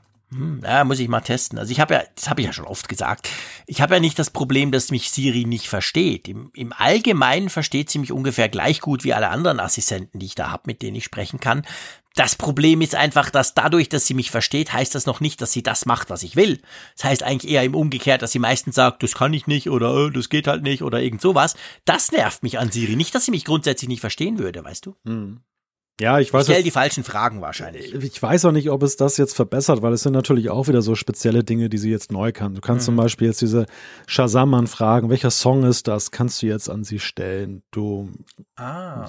sollst allerdings oh, auch äh, zum Beispiel sagen können, suche mal nach einem Thema und dann, dann kriegst du dann Websites zum Thema angezeigt. So da ist sie vielleicht dann auch flexibler mhm. unterwegs ich glaube, dass äh, jetzt gemessen an deinen, deinen Kritikpunkten, die ja auch nicht ganz unberechtigt sind, wird es jetzt nicht zu einem völligen Sinneswandel bei dir führen, was sie mehr kann. Ja, wahrscheinlich nicht, genau. Jetzt, es gibt auf der Apple Watch, wenn du WatchOS 6 drauf hast, neu einen App Store. ja. Absolut. Es ist schon eigentlich eindrücklich, oder? Das heißt, ich könnte Apps direkt auf der Uhr installieren wenn diese nicht noch eine entsprechende Companion-App auf dem iPhone brauchen, oder? Dann macht es natürlich keinen Sinn. Äh, zum Beispiel die Bring-Einkaufsliste, da spreche ich ja gerne drüber, weil es aus der Schweiz kommt. Ähm, die hat natürlich eine App auf dem iPhone, da trägst du all dein Zeug ein. Und dann hat sie eine App auf der Uhr, wenn du zum Beispiel eben durch den Laden waberst und die Sachen suchst. Da musst du beide haben, damit es funktioniert. Aber es soll auch jetzt möglich sein, dass man wirklich echt Standalone-Apps hat, also Apps, die wirklich nur auf der Uhr funktionieren und die kein entsprechendes Pendant beim iPhone haben, oder? So ist es. Das ist ja auch das größte Novum aus Entwicklerperspektive in WatchOS 6, dass du eben es war ja vorher keine Entwicklerentscheidung, dass es eine Companion-App brauchte, sondern mhm. es war schlichtweg einfach vorgegeben. Es war gar nicht möglich, eine WatchOS-App anzubieten, die nicht eben eine Art Host-App hat, die eine Schnittstelle ja. dann sozusagen zur Außenwelt herstellt. Und diese neue Möglichkeit ist halt so, du bist einerseits autarker, wenn du eben diese App installiert hast, aber du kannst sie eben auch gleich auf der Uhr direkt installieren. Und für mich ist das nach wie vor so Apps Reloaded auf der Watch. Es ist so der zweite Anlauf, dann eben einen ein App-Mikrokosmos zu etablieren, nachdem das ja damals bei der Series 0 so grandios dann schiefgegangen ist. Mhm. Was allerdings ja auch zuallererst daran lag, dass ja eben jede App, die du da draufgeladen hast, da ewig lud und ähm, meistens der Standby vorher angegangen, bevor du überhaupt die App nutzen konntest. Es war also. Ja, die hatte halt viel zu wenig Power. Ja, die ersten es, es, war, es war schlichtweg nicht nutzbar. Und, und das, das zweite Problem war, dass die Apps, die es gab, auch irgendwie einer Bestimmung ja eine keine Bestimmung wirklich hatten. Sie, sie waren im Prinzip ja, ich denke nur an diese Glances, irgend so eine mhm. Informationsanzeige. Was brachte mir das? Also das konnte ich ja. auch vorher schon mit den Push-Nachrichten dann eben machen oder ich konnte auch alternativ aus iPhone äh, gucken, wenn ich das sowieso mit mir mitführen muss. Es war kein genau. wirklicher Nutzen ersichtlich. Und jetzt halt, dadurch, dass sie autarker sind, ist da was denkbar. Ich bleibe dennoch skeptisch. Also ich glaube nicht, dass das App-Universum auf der Watch so unermesslich groß sein wird. Auch in Zukunft nicht. Ja, das glaube ich auch nicht. Das, das ist tatsächlich so. Es wird vielleicht spezialisierte Apps geben, wo man denkt, wow, cool. Wenn man genau diesen einen Fall hat oder genau sowas immer wieder tut, dann gibt's vielleicht eine App dazu. Aber ich glaube auch nicht, dass die groß. Also ich meine, ich sehe es bei mir. Also äh, ich habe auf meinem iPhone 278 Apps drauf. Natürlich brauche ich nicht alle. Viele will ich auch nur tracken, was geht. Also was kriegen sie für Updates und wie geht die Entwicklung weiter und so. Aber das zeigt einfach, ich probiere gerne was aus. Auf der Uhr habe ich fünf. Also das zeigt schon mal grundsätzlich, ich bin ein, ein, ein Ausprobierer. Ich probiere gerne Apps auf und lasse die dann drauf. Aber auf der Uhr habe ich nur fünf. Die brauche ich zwar tatsächlich relativ häufig, aber eben, also das, dieses Verhältnis allein zeigt, da gibt's ja noch nicht so viel. Das wird jetzt vielleicht besser. Was aber extrem cool ist, ist ja die andere Seite. Wir haben ja schon oft drüber gesprochen, dass so ein WatchOS-Update ja so im Schnitt drei, vier Jahre dauert. In der Zeit, wo es vom iPhone von Hand quasi von kleinen Männchen Bit für Bit auf die Uhr transferiert wird und dann dort wird quasi, die Uhr baut das dann ein und das ist ein Prozess, der so lange dauert, wie wenn sie bei uns einen Dom bauen. Äh, und jetzt kann man diese Updates, wenn man mal einmal das WatchOS 6 Update noch auf den alten Weg draufgeknallt hat, in Zukunft kann man die Updates dann direkt auf der Uhr anstoßen, zum Beispiel über WLAN. Und das kann ich euch sagen, das sind ja jetzt 8, 9, 10 Betas, die ich jetzt da durchgemacht habe auf der Uhr. Das geht unglaublich viel schneller und ist super cool. Ja, und es ist ein erster Schritt dahin, die Apple Watch tatsächlich auch vom iPhone zu entkoppeln. Also von diesem Image, Absolut. dass es so ein Add-on so eine Art Second Screen fürs iPhone ist. Das war sie am Anfang. Die hatte zwar mhm. von Anfang an ihre Fitnessfunktion, die sie etwas abhoben und auch was ans iPhone zurückgaben, aber in allererster Linie war sie ja erstmal ja nur ein Bildschirm am Handgelenk, mit dem man eben das empfangen konnte, was man eben in der Hosentasche auf dem iPhone gerade ja. empfängt. Und jetzt beginnt sie eben diese, diese eigene Identität zu bekommen. Die, die spannende Frage in die Zukunft gerichtet ist, was wird daraus erwachsen? Wird es vielleicht irgendwann so sein, dass du tatsächlich dann eine Art richtiges eigenes Communication Device daraus machst, dass du also, dass auch der Android-Nutzer möglicherweise Gefallen dran mhm. können, finden könnte, diese Watch zu haben, auch wenn er sie nicht mit seinem Phone koppeln kann, einfach weil er die Apps, die er auf seinem Phone hat, da auch als Pendant findet und signalisiert bekommt? Ich glaube schon. Also ich, ich glaube, nicht nur ich, zum Beispiel der Raphael Zeyer, unser guter Freund, denkt das auch, dass quasi Apple wird niemals eine offizielle Android, ähm, also da bin ich dann wieder überzeugt davon, eine offizielle Android-Kompatibilität mit der Uhr herstellen wollen. Das werden sie schlicht und ergreifend nicht tun. Aber wenn die Uhr natürlich unabhängig wird, ich kann meine Apps direkt dort drauf laden, klar, ich brauche eine Apple-ID, aber sonst eigentlich in sich, das geht alles irgendwie über die Cloud und so, dann kann ja auch ein Android-Nutzer das nutzen. Die Frage, die sich mir dann so ein bisschen stellt, ist die Geschichte mit der eSIM. Im Moment ist das ja noch total gekoppelt. Also ich kann ja nur, die, die, die Apple Watch hat ja nicht eine eigene Nummer, die hat eine eSIM, die quasi eine Kopie darstellt meines Smartphones. Also ob das dann auch geht mit Android, das müsste man sehen. In Zukunft, jetzt natürlich nicht mit WatchOS 6 und der aktuellen Apple Watch. Aber ich glaube schon, dass das so ein bisschen in die Richtung geht. Apple hat wohl gemerkt, der Prozessor ist schnell genug. Wir haben den Power auf der Uhr. Wir haben dieses Cellular, also wir, wenn wir wollen, sind wir völlig autark ja schon seit zwei, zwei Generationen jetzt. Und das, ich glaube schon, dass es so ein bisschen in die Richtung geht. Ich glaube aber auch, Apple macht das nicht primär, um quasi den Android-Nutzern eine Möglichkeit zu bieten, sondern einfach, weil sie die Uhr immer eigenständiger als eigenständigeres Gerät sehen und es drum eigentlich so ein bisschen vom iPhone wegbewegen. Ja, ja, das denke ich auch. Hey, es gibt einen Taschenrechner auf der Uhr. ja, man, man belächelt das im ersten Moment. Ähm, mhm. Warum braucht man da jetzt einen Taschenrechner ausgerechnet, zumal ja das auch ziemlich knibbelig ist, im Gegensatz zum Beispiel zum Pendant auf dem iPhone. Aber es gibt eine kleine Taste dort. Und ich glaube, die ist die Killerfunktion für jede, ja, nicht unbedingt Auslandsreise, aber dort im Ausland ist es ja noch wichtiger als dann zum Beispiel jetzt in Deutschland, nämlich die Tipp-Taste. Trinkgeld. Du kannst genau. ganz schnell ausrechnen, wie viel Trinkgeld du prozentual zu geben hast als Freundlichkeit oder vielleicht genau. als Lohn der Mühen. Und Haben wir gerade vorletzte ja. Woche in San Jose ausprobiert, als wir da unterwegs waren. Wir waren im, im echten coolen 50er, 60er Jahre Diner, haben da ganz tolle Hamburger gegessen und dann ist ja immer das Problem, du kriegst die Rechnung, da steht dann irgendwie 47,15 Dollar drauf du bist zu dritt, du weißt, in Amerika 15 bis 18 Prozent Trinkgeld muss sein, also fängst du an rumzurechnen. Und genau für das ist das gemacht. Und du wirst es wahrscheinlich ja jetzt dann, jetzt, gerade jetzt, wo wir drüber sprechen, während der Zeit, wo das unsere Hörerinnen und Hörer hören können, bist du in den USA. Probier's mal aus, funktioniert wirklich gut. Werde ich ausprobieren, definitiv. Es gibt jetzt Aktivitätentrends, so für die Sportler, die schon länger sportlich unterwegs sind.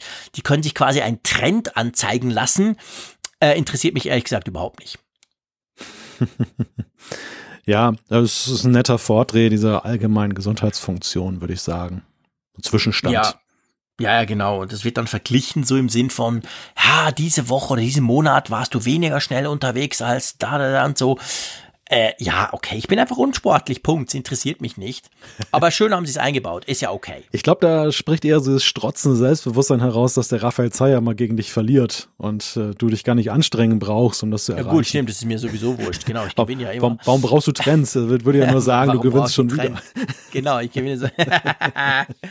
Ja, vielleicht, genau. Nee, es ist mir eigentlich auch sonst wurscht. Aber ich, also weißt du, ich frage mich natürlich dann halt bei so einer Funktion, frage ich mich dann, die ist ja nicht gemacht für solche Nullen wie mich, aber ich frage mich dann, der, der so sportlich unterwegs ist, dass er wirklich so diese Trends sehen will, oh shit, diese Woche hatte ich einen Einbruch, letztes Jahr war es anders und so, ob der dann, ob dem generell dann die Apple Watch als Sportgerät reicht oder ob der sagt, hey Freunde, ich brauche was Richtiges so mit Brustgurt und ich bin ein geiler Sportlertyp. Das weiß ich halt nicht, weißt du? Aber hm. Ich, ich, ich sehe schon, ich sehe zum Beispiel im Social Media, da habe ich so ein paar, paar, paar Leute, die, die wirklich rennen, weißt du?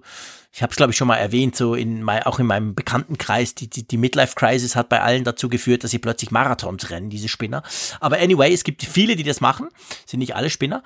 Und da stelle ich tatsächlich fest, ich, ich, von meinem Gefühl her vor zwei, drei Jahren war das so, die haben alle Strava und all diese oder Runtastic und all diese speziellen Apps, die es da gibt, die ja das alles tracken und so. Und inzwischen sagen viele, hey, eigentlich reicht mir die Apple Watch. Selbst wenn ich irgendeinen Halbmarathon renne, die zeigt mir meine Zeiten, meine Runden, meine was auch immer alles an. Also ich glaube schon, dass sich Apple da stark verbessert hat, um die Sportler anzusprechen. Und vielleicht ist eben dieser Aktivitätentrend da auch so ein Punkt dabei. Das kann ich halt wirklich nicht beurteilen. Ja, ich bin nun auch beileibe zu unsportlich, um das beurteilen zu können. Ich, ich sehe da nur unser Feedback gerade. Und das Feedback ist ja der Gestalt, dass eben schon immer wieder aber auch herauszulesen war, dass diejenigen, die es wirklich ernst meinen mit Sport, mhm. noch gesagt haben, das reicht nicht aus. Es ist eigentlich noch zu sehr Entertainment, zu wenig eben die Daten, die ich brauche. Ich glaube aber, dass gerade diese Klientel auch, also diese ambitionierten Laien für Apple von ungemeinem Interesse sind weil die, die sind, glaube ich, immer latent auf dem Absprung, sich eine professionellere Sportuhr zu kaufen, weil sie es vielleicht schon ein bisschen mehr machen als der, der sich nur durchschnittlich bewegt. Und die kann man aber einfangen, indem man ihm dann halt solche Funktionen gibt, die ja schon so ein mhm. bisschen den Touch von professionell haben und äh, dann, dann bleiben sie bei der Apple Watch, kaufen sich vielleicht auch eine neue, anstelle dann eben dann wegzugehen. Weil es, vielleicht. Ich glaube nämlich, es gibt schon diesen Typus Mensch, der immer so an der, genau an der Schwelle ist, eigentlich vom Laien zum Profi zu werden. Ja, ja. Ja, das glaube ich auch, genau. Ja, und dann haben wir das Zyklusprotokoll dass das natürlich die Frauen anspricht oder wenn, wenn man das möchte, wenn man das quasi tracken möchte, wenn man das sehen möchte, dann gibt's diese Funktion. Wir haben bei iOS 13 bei der Health App schon kurz drüber ja. gesprochen. Das gibt's jetzt natürlich auch. Ja, interessant ist die Optik daran. mhm. finde ich. Also ich finde, die, die Visualisierung, die, die Apple da gewählt hat, ist interessant. Mhm. Das ist so ein Showcase in Sachen User Interface Design und der, der Beweggrund, dass sie das gemacht haben, ist natürlich aber auch ganz klar, ähm, wir erinnern uns, es gab ja diese große Diskussion mit den Zyklus-Protokoll-Apps, die äußerst kommunikativ waren, wo mhm. Apple den auch Stimmt. ja eine Weile lang den Stecker gezogen hat und ähm, eine, ich sehe, also ich persönlich sehe es einfach als Antwort darauf, dass sie, dass sie damals dann auch beschlossen haben, haben gesagt, äh, ja, Verbot ist das eine, es gibt aber auch wahrscheinlich einen Bedarf nach solchen Apps. Also warum integrieren wir es nicht einfach in die Health-App? Es passt ja perfekt rein. Wir machen auch was für die Frauen an der Stelle und nicht immer nur für Männer. Obwohl, das ja, mhm. gut, das ist Quatsch, das tun sie auch sonst nicht. Aber das ist halt natürlich, es ist halt eine positive Geschichte, finde ich einfach auch, dass sie es tun. Ja, und seien wir ehrlich, also ich, ich habe das mit meiner Frau auch besprochen. Ich meine, du gibst doch deine Daten und gerade solche super persönlichen Daten eigentlich, wenn überhaupt, vielleicht auch gar nicht, aber wenn überhaupt, dann viel lieber Apple direkt, die ja einen gewissen Ruf haben in Sachen Datenschutz, das ist definitiv so, als eben irgendeiner App, die du irgendwo aus dem Store geladen hast, wo du nicht so genau weißt, wo diese Daten hinfließen. Also von dem her gesehen unterstütze ich das natürlich absolut. Ja, und ich glaube, es gibt auch ein wirkliches Bedürfnis nach sowas. Ja, natürlich. Das, das ist Klar. eben, also es ist halt eine ungemeine Vereinfachung, dass man, ähm, dass, dass man da digital unterstützt wird, aber es ist gleichzeitig ein Dilemma, weil man eben natürlich immer, wie du gesagt hast, sehr persönliche Daten da hat und man möchte die ja eigentlich gut geschützt wissen. Und ähm, genau. das, das war für Apple einfach auch, hart gesagt, eine Marktlücke, dass sie dann eben ja. da reingegangen sind weil dieses Bedürfnis augenscheinlich gerade nach den damaligen Medienberichten ja eben nicht wirklich dann dann äh, ja erfüllt wird. Ja, genau. Ja, das ist genau der Punkt. Erfüllt wurde auch nicht, dass wir eine kurze Sendung aufnehmen, mein lieber Freund. Wenn ich da so auf unsere Uhr gucke, die tickt da unaufhörlich weiter. Das macht aber nichts. Aber ich schlage trotzdem vor, wir beschließen die Berichterstattung zu iOS 13 und WatchOS 6 und kommen zur Umfrage der Woche, wobei man da ja sagen muss, das, was wir jetzt hier tun, ist eben auch eigentlich ein Zwischenstand der aber sich wahrscheinlich für die nächsten paar Tage nicht verändern wird, dürfte. Drum sprechen wir jetzt über den Stand am 20. inzwischen schon der 21. September in der Nacht. Und dann ähm, am, was ist es, am 5. 26. machen wir dann quasi die Umfrage zu und da gibt's dann auch eine neue. Einverstanden? Genau, die Erfahrung lehrt ja auch, dass meistens dann, wenn sich das eingependelt hat, dann sind es halt noch so im einstelligen Bereich Veränderungen, die sich da ergeben, aber auch nicht mehr grundlegende Änderungen. Ich glaube, bei der Umfrage kann man auch relativ safe sein. Ja, absolut. Wir haben nämlich letzte Woche die Frage gestellt, wie wichtig ist dir die Kamera im iPhone? Und ja, seien wir ehrlich, 43 im Moment jetzt am Freitagabend, 43,9 Prozent sagen sehr wichtig und 36,2 sagen wichtig. Ich bin viel zu müde, um das alles zusammenzurechnen, aber ähm, ja, also ich, ich glaube grundsätzlich kann man sagen, der überwältigenden Mehrheit von euch, mehr als drei Viertel, finden sehr wichtig oder wichtig, oder? Ja, also zusammengerechnet ja ungefähr 80 Prozent roundabout die, genau. die ihm wichtig bis sehr wichtig die Kamera finden. Und da kann man einfach auch sehen, dass dann die diesjährigen iPhones mit ihrem Fokus auf der Kamera dann einfach dann auch offene Türen einrennen. Also das, das ist augenscheinlich ein, ein Feature, das, ja, ich will nicht sagen, wo die Leute noch riesige Bedürfnisse haben, aber wo zumindest dann eben eine große Wertschätzung eben da ist und jede Veränderung dann dieser ganzen Sache, jede Verbesserung dann sicherlich auch mit offenen Armen empfangen wird. Ja, und wo es einfach auch, genau wie du sagst, es kann noch besser werden. Ist ja nicht, nicht so, dass das einfach super perfekt ist. Klar, ich behaupte mal, für die allermeisten ist es schon wunderbar und wow, toll und so. Weil, seien wir auch da ehrlich, die meisten, ich gehöre da übrigens auch dazu. Ich mache Fotos fast ausschließlich mit den Smartphones. Ja, was heißt fast? Eigentlich ausschließlich mit den Smartphones. Ich gucke die zu 80 Prozent direkt auf dem Smartphone an ab und zu dann noch auf meinem schönen 5K iMac oder so aber damit hat sich's. Ich druck die nie, ich mache nie ein Plakat draus, ich mache keine, keine klassischen analogen Bilder draus. Nix, das ist alles digital. Und das hat natürlich, die, das allein hat auch eine Veränderung im ganzen Workflow mit sich einhergehend. Und dafür finde ich, sind die Fotos jetzt schon grandios. Und da hat Apple sicher nicht falsch gemacht, dass sie gesagt haben, dieses Jahr legen wir mal explizit den Fokus auf die Kameras. Werden wir in der nächsten Folge ausführlich besprechen. Einverstanden? Ja, während du gesprochen hast, habe ich schon ganz verliebt auf diese dritte Linse geblickt. bad. ja, ja, das ist gut. Ja, ja, haus mir nur rein, genau. Ihr müsst ja wissen, der Malte hat das Gerät schon, er nutzt es schon, er nimmt es mit in die USA. Der Frick muss noch irgendwie bis Donnerstag warten. Das ist ja die Hölle. Bis morgen, also quasi, wenn ihr das hört, oder, oder bis am Tag selber. Weil ich dann erst mein Apple-Briefing habe. Ich keine Ahnung, was Apple da geritten hat, dass sie das so spät machen. Aber okay, ich jammere nicht, ich krieg eins, also von dem her absolut wunderbar, toll, ich freue mich drauf.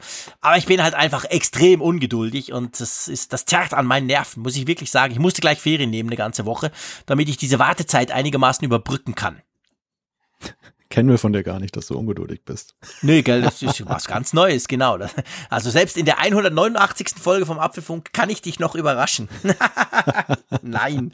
Ja, ich weiß, Geduld, das, ja, das ja. wurde nicht ausgegeben beim Zusammenstellen des Eifrix. Aber ähm, komm, wir haben eine neue, wir, wir haben eine neue Umfrage natürlich, selbstverständlich, oder? Genau, wir können euch endlich die Frage stellen, auch wenn ihr jetzt nicht am Beta-Test teilgenommen habt, sondern ihr habt ganz regulär, konntet ihr jetzt iOS 13 installieren. Wer es von euch getan hat, oder wer sich auch sonst wie eine Meinung äh, ja, zumutet oder meint, eine haben zu, zu haben. Wie findest du die Verbesserungen in iOS 13? Das ist unsere Umfrage der Woche. Genau, und es gibt die Möglichkeit zu sagen, sehr gut, gut, mittelmäßig, ausreichend, schlecht oder weiß ich nicht, benutze ich nicht. Da sollte jetzt für jeden was drunter sein. Also interessiert uns einfach, wie ihr, wie ihr das so seht mit iOS 13. Ich meine, selbst wenn ihr es noch nicht installiert habt, das Update, Klammer auf, macht es, es ist gut, Klammer zu, dann habt ihr ja vielleicht diesen, diesen Apfelfunk-Podcast gehört und könnt euch jetzt eine Meinung bilden. Wir haben ja, glaube ich, jedes Feature mal kurz gestreift in dieser Sendung. ähm, war gar nicht so vorgesehen, gell? Wir dachten einfach, ja, wir reden so ein bisschen über iOS und ganz wenig über WatchOS und da machen wir noch viel Feedback, oder? War eigentlich die Idee, ja. das mit den Ideen in letzter Zeit ist schwierig mit uns, gell? Ja. Wir, wir verquasseln uns dann. Aber das macht ja nichts. Und ähm, ja, Malte, jetzt nochmal ein Zeitsprung zurück an den 21. Ich wünsche dir natürlich einen super, super, super, super tollen USA-Ausflug oder US, einen USA-Aufenthalt. Guten Flug sowieso auch. Wir werden sicher ab und zu ein bisschen rumchatten. Ich bin sehr, sehr gespannt, was du da alles erlebst und erzählst. Und ich freue mich natürlich jetzt schon drauf, dass wir dann eigentlich in zwei Wochen von jetzt an gesehen, sehr kompliziert, mit den Zeiten ja dann wieder zusammen sprechen können. Dann natürlich über die neuen iPhones und Apple Watches und überhaupt die ganze Hardware gucken wir uns dann an. Also, super Sache. Ich wünsche dir einen ganz tollen Flug. Komm gut rüber ins Trump-Land und komm vor allem noch viel besser wieder zurück. Und ich sage wie immer, Tschüss aus Bern. Ja, mir bleibt nur vielen Dank zu sagen, dass ähm, was wir jetzt hier gerade haben mit Zeitsprung her und äh, Folge dann, viele Nova, möchte ich sagen, um nochmal wieder die Brücke zu schlagen zu unserer größten Erkenntnis eigentlich in dieser Folge. Und wir hören uns im Oktober wieder. Bis dann. Tschüss.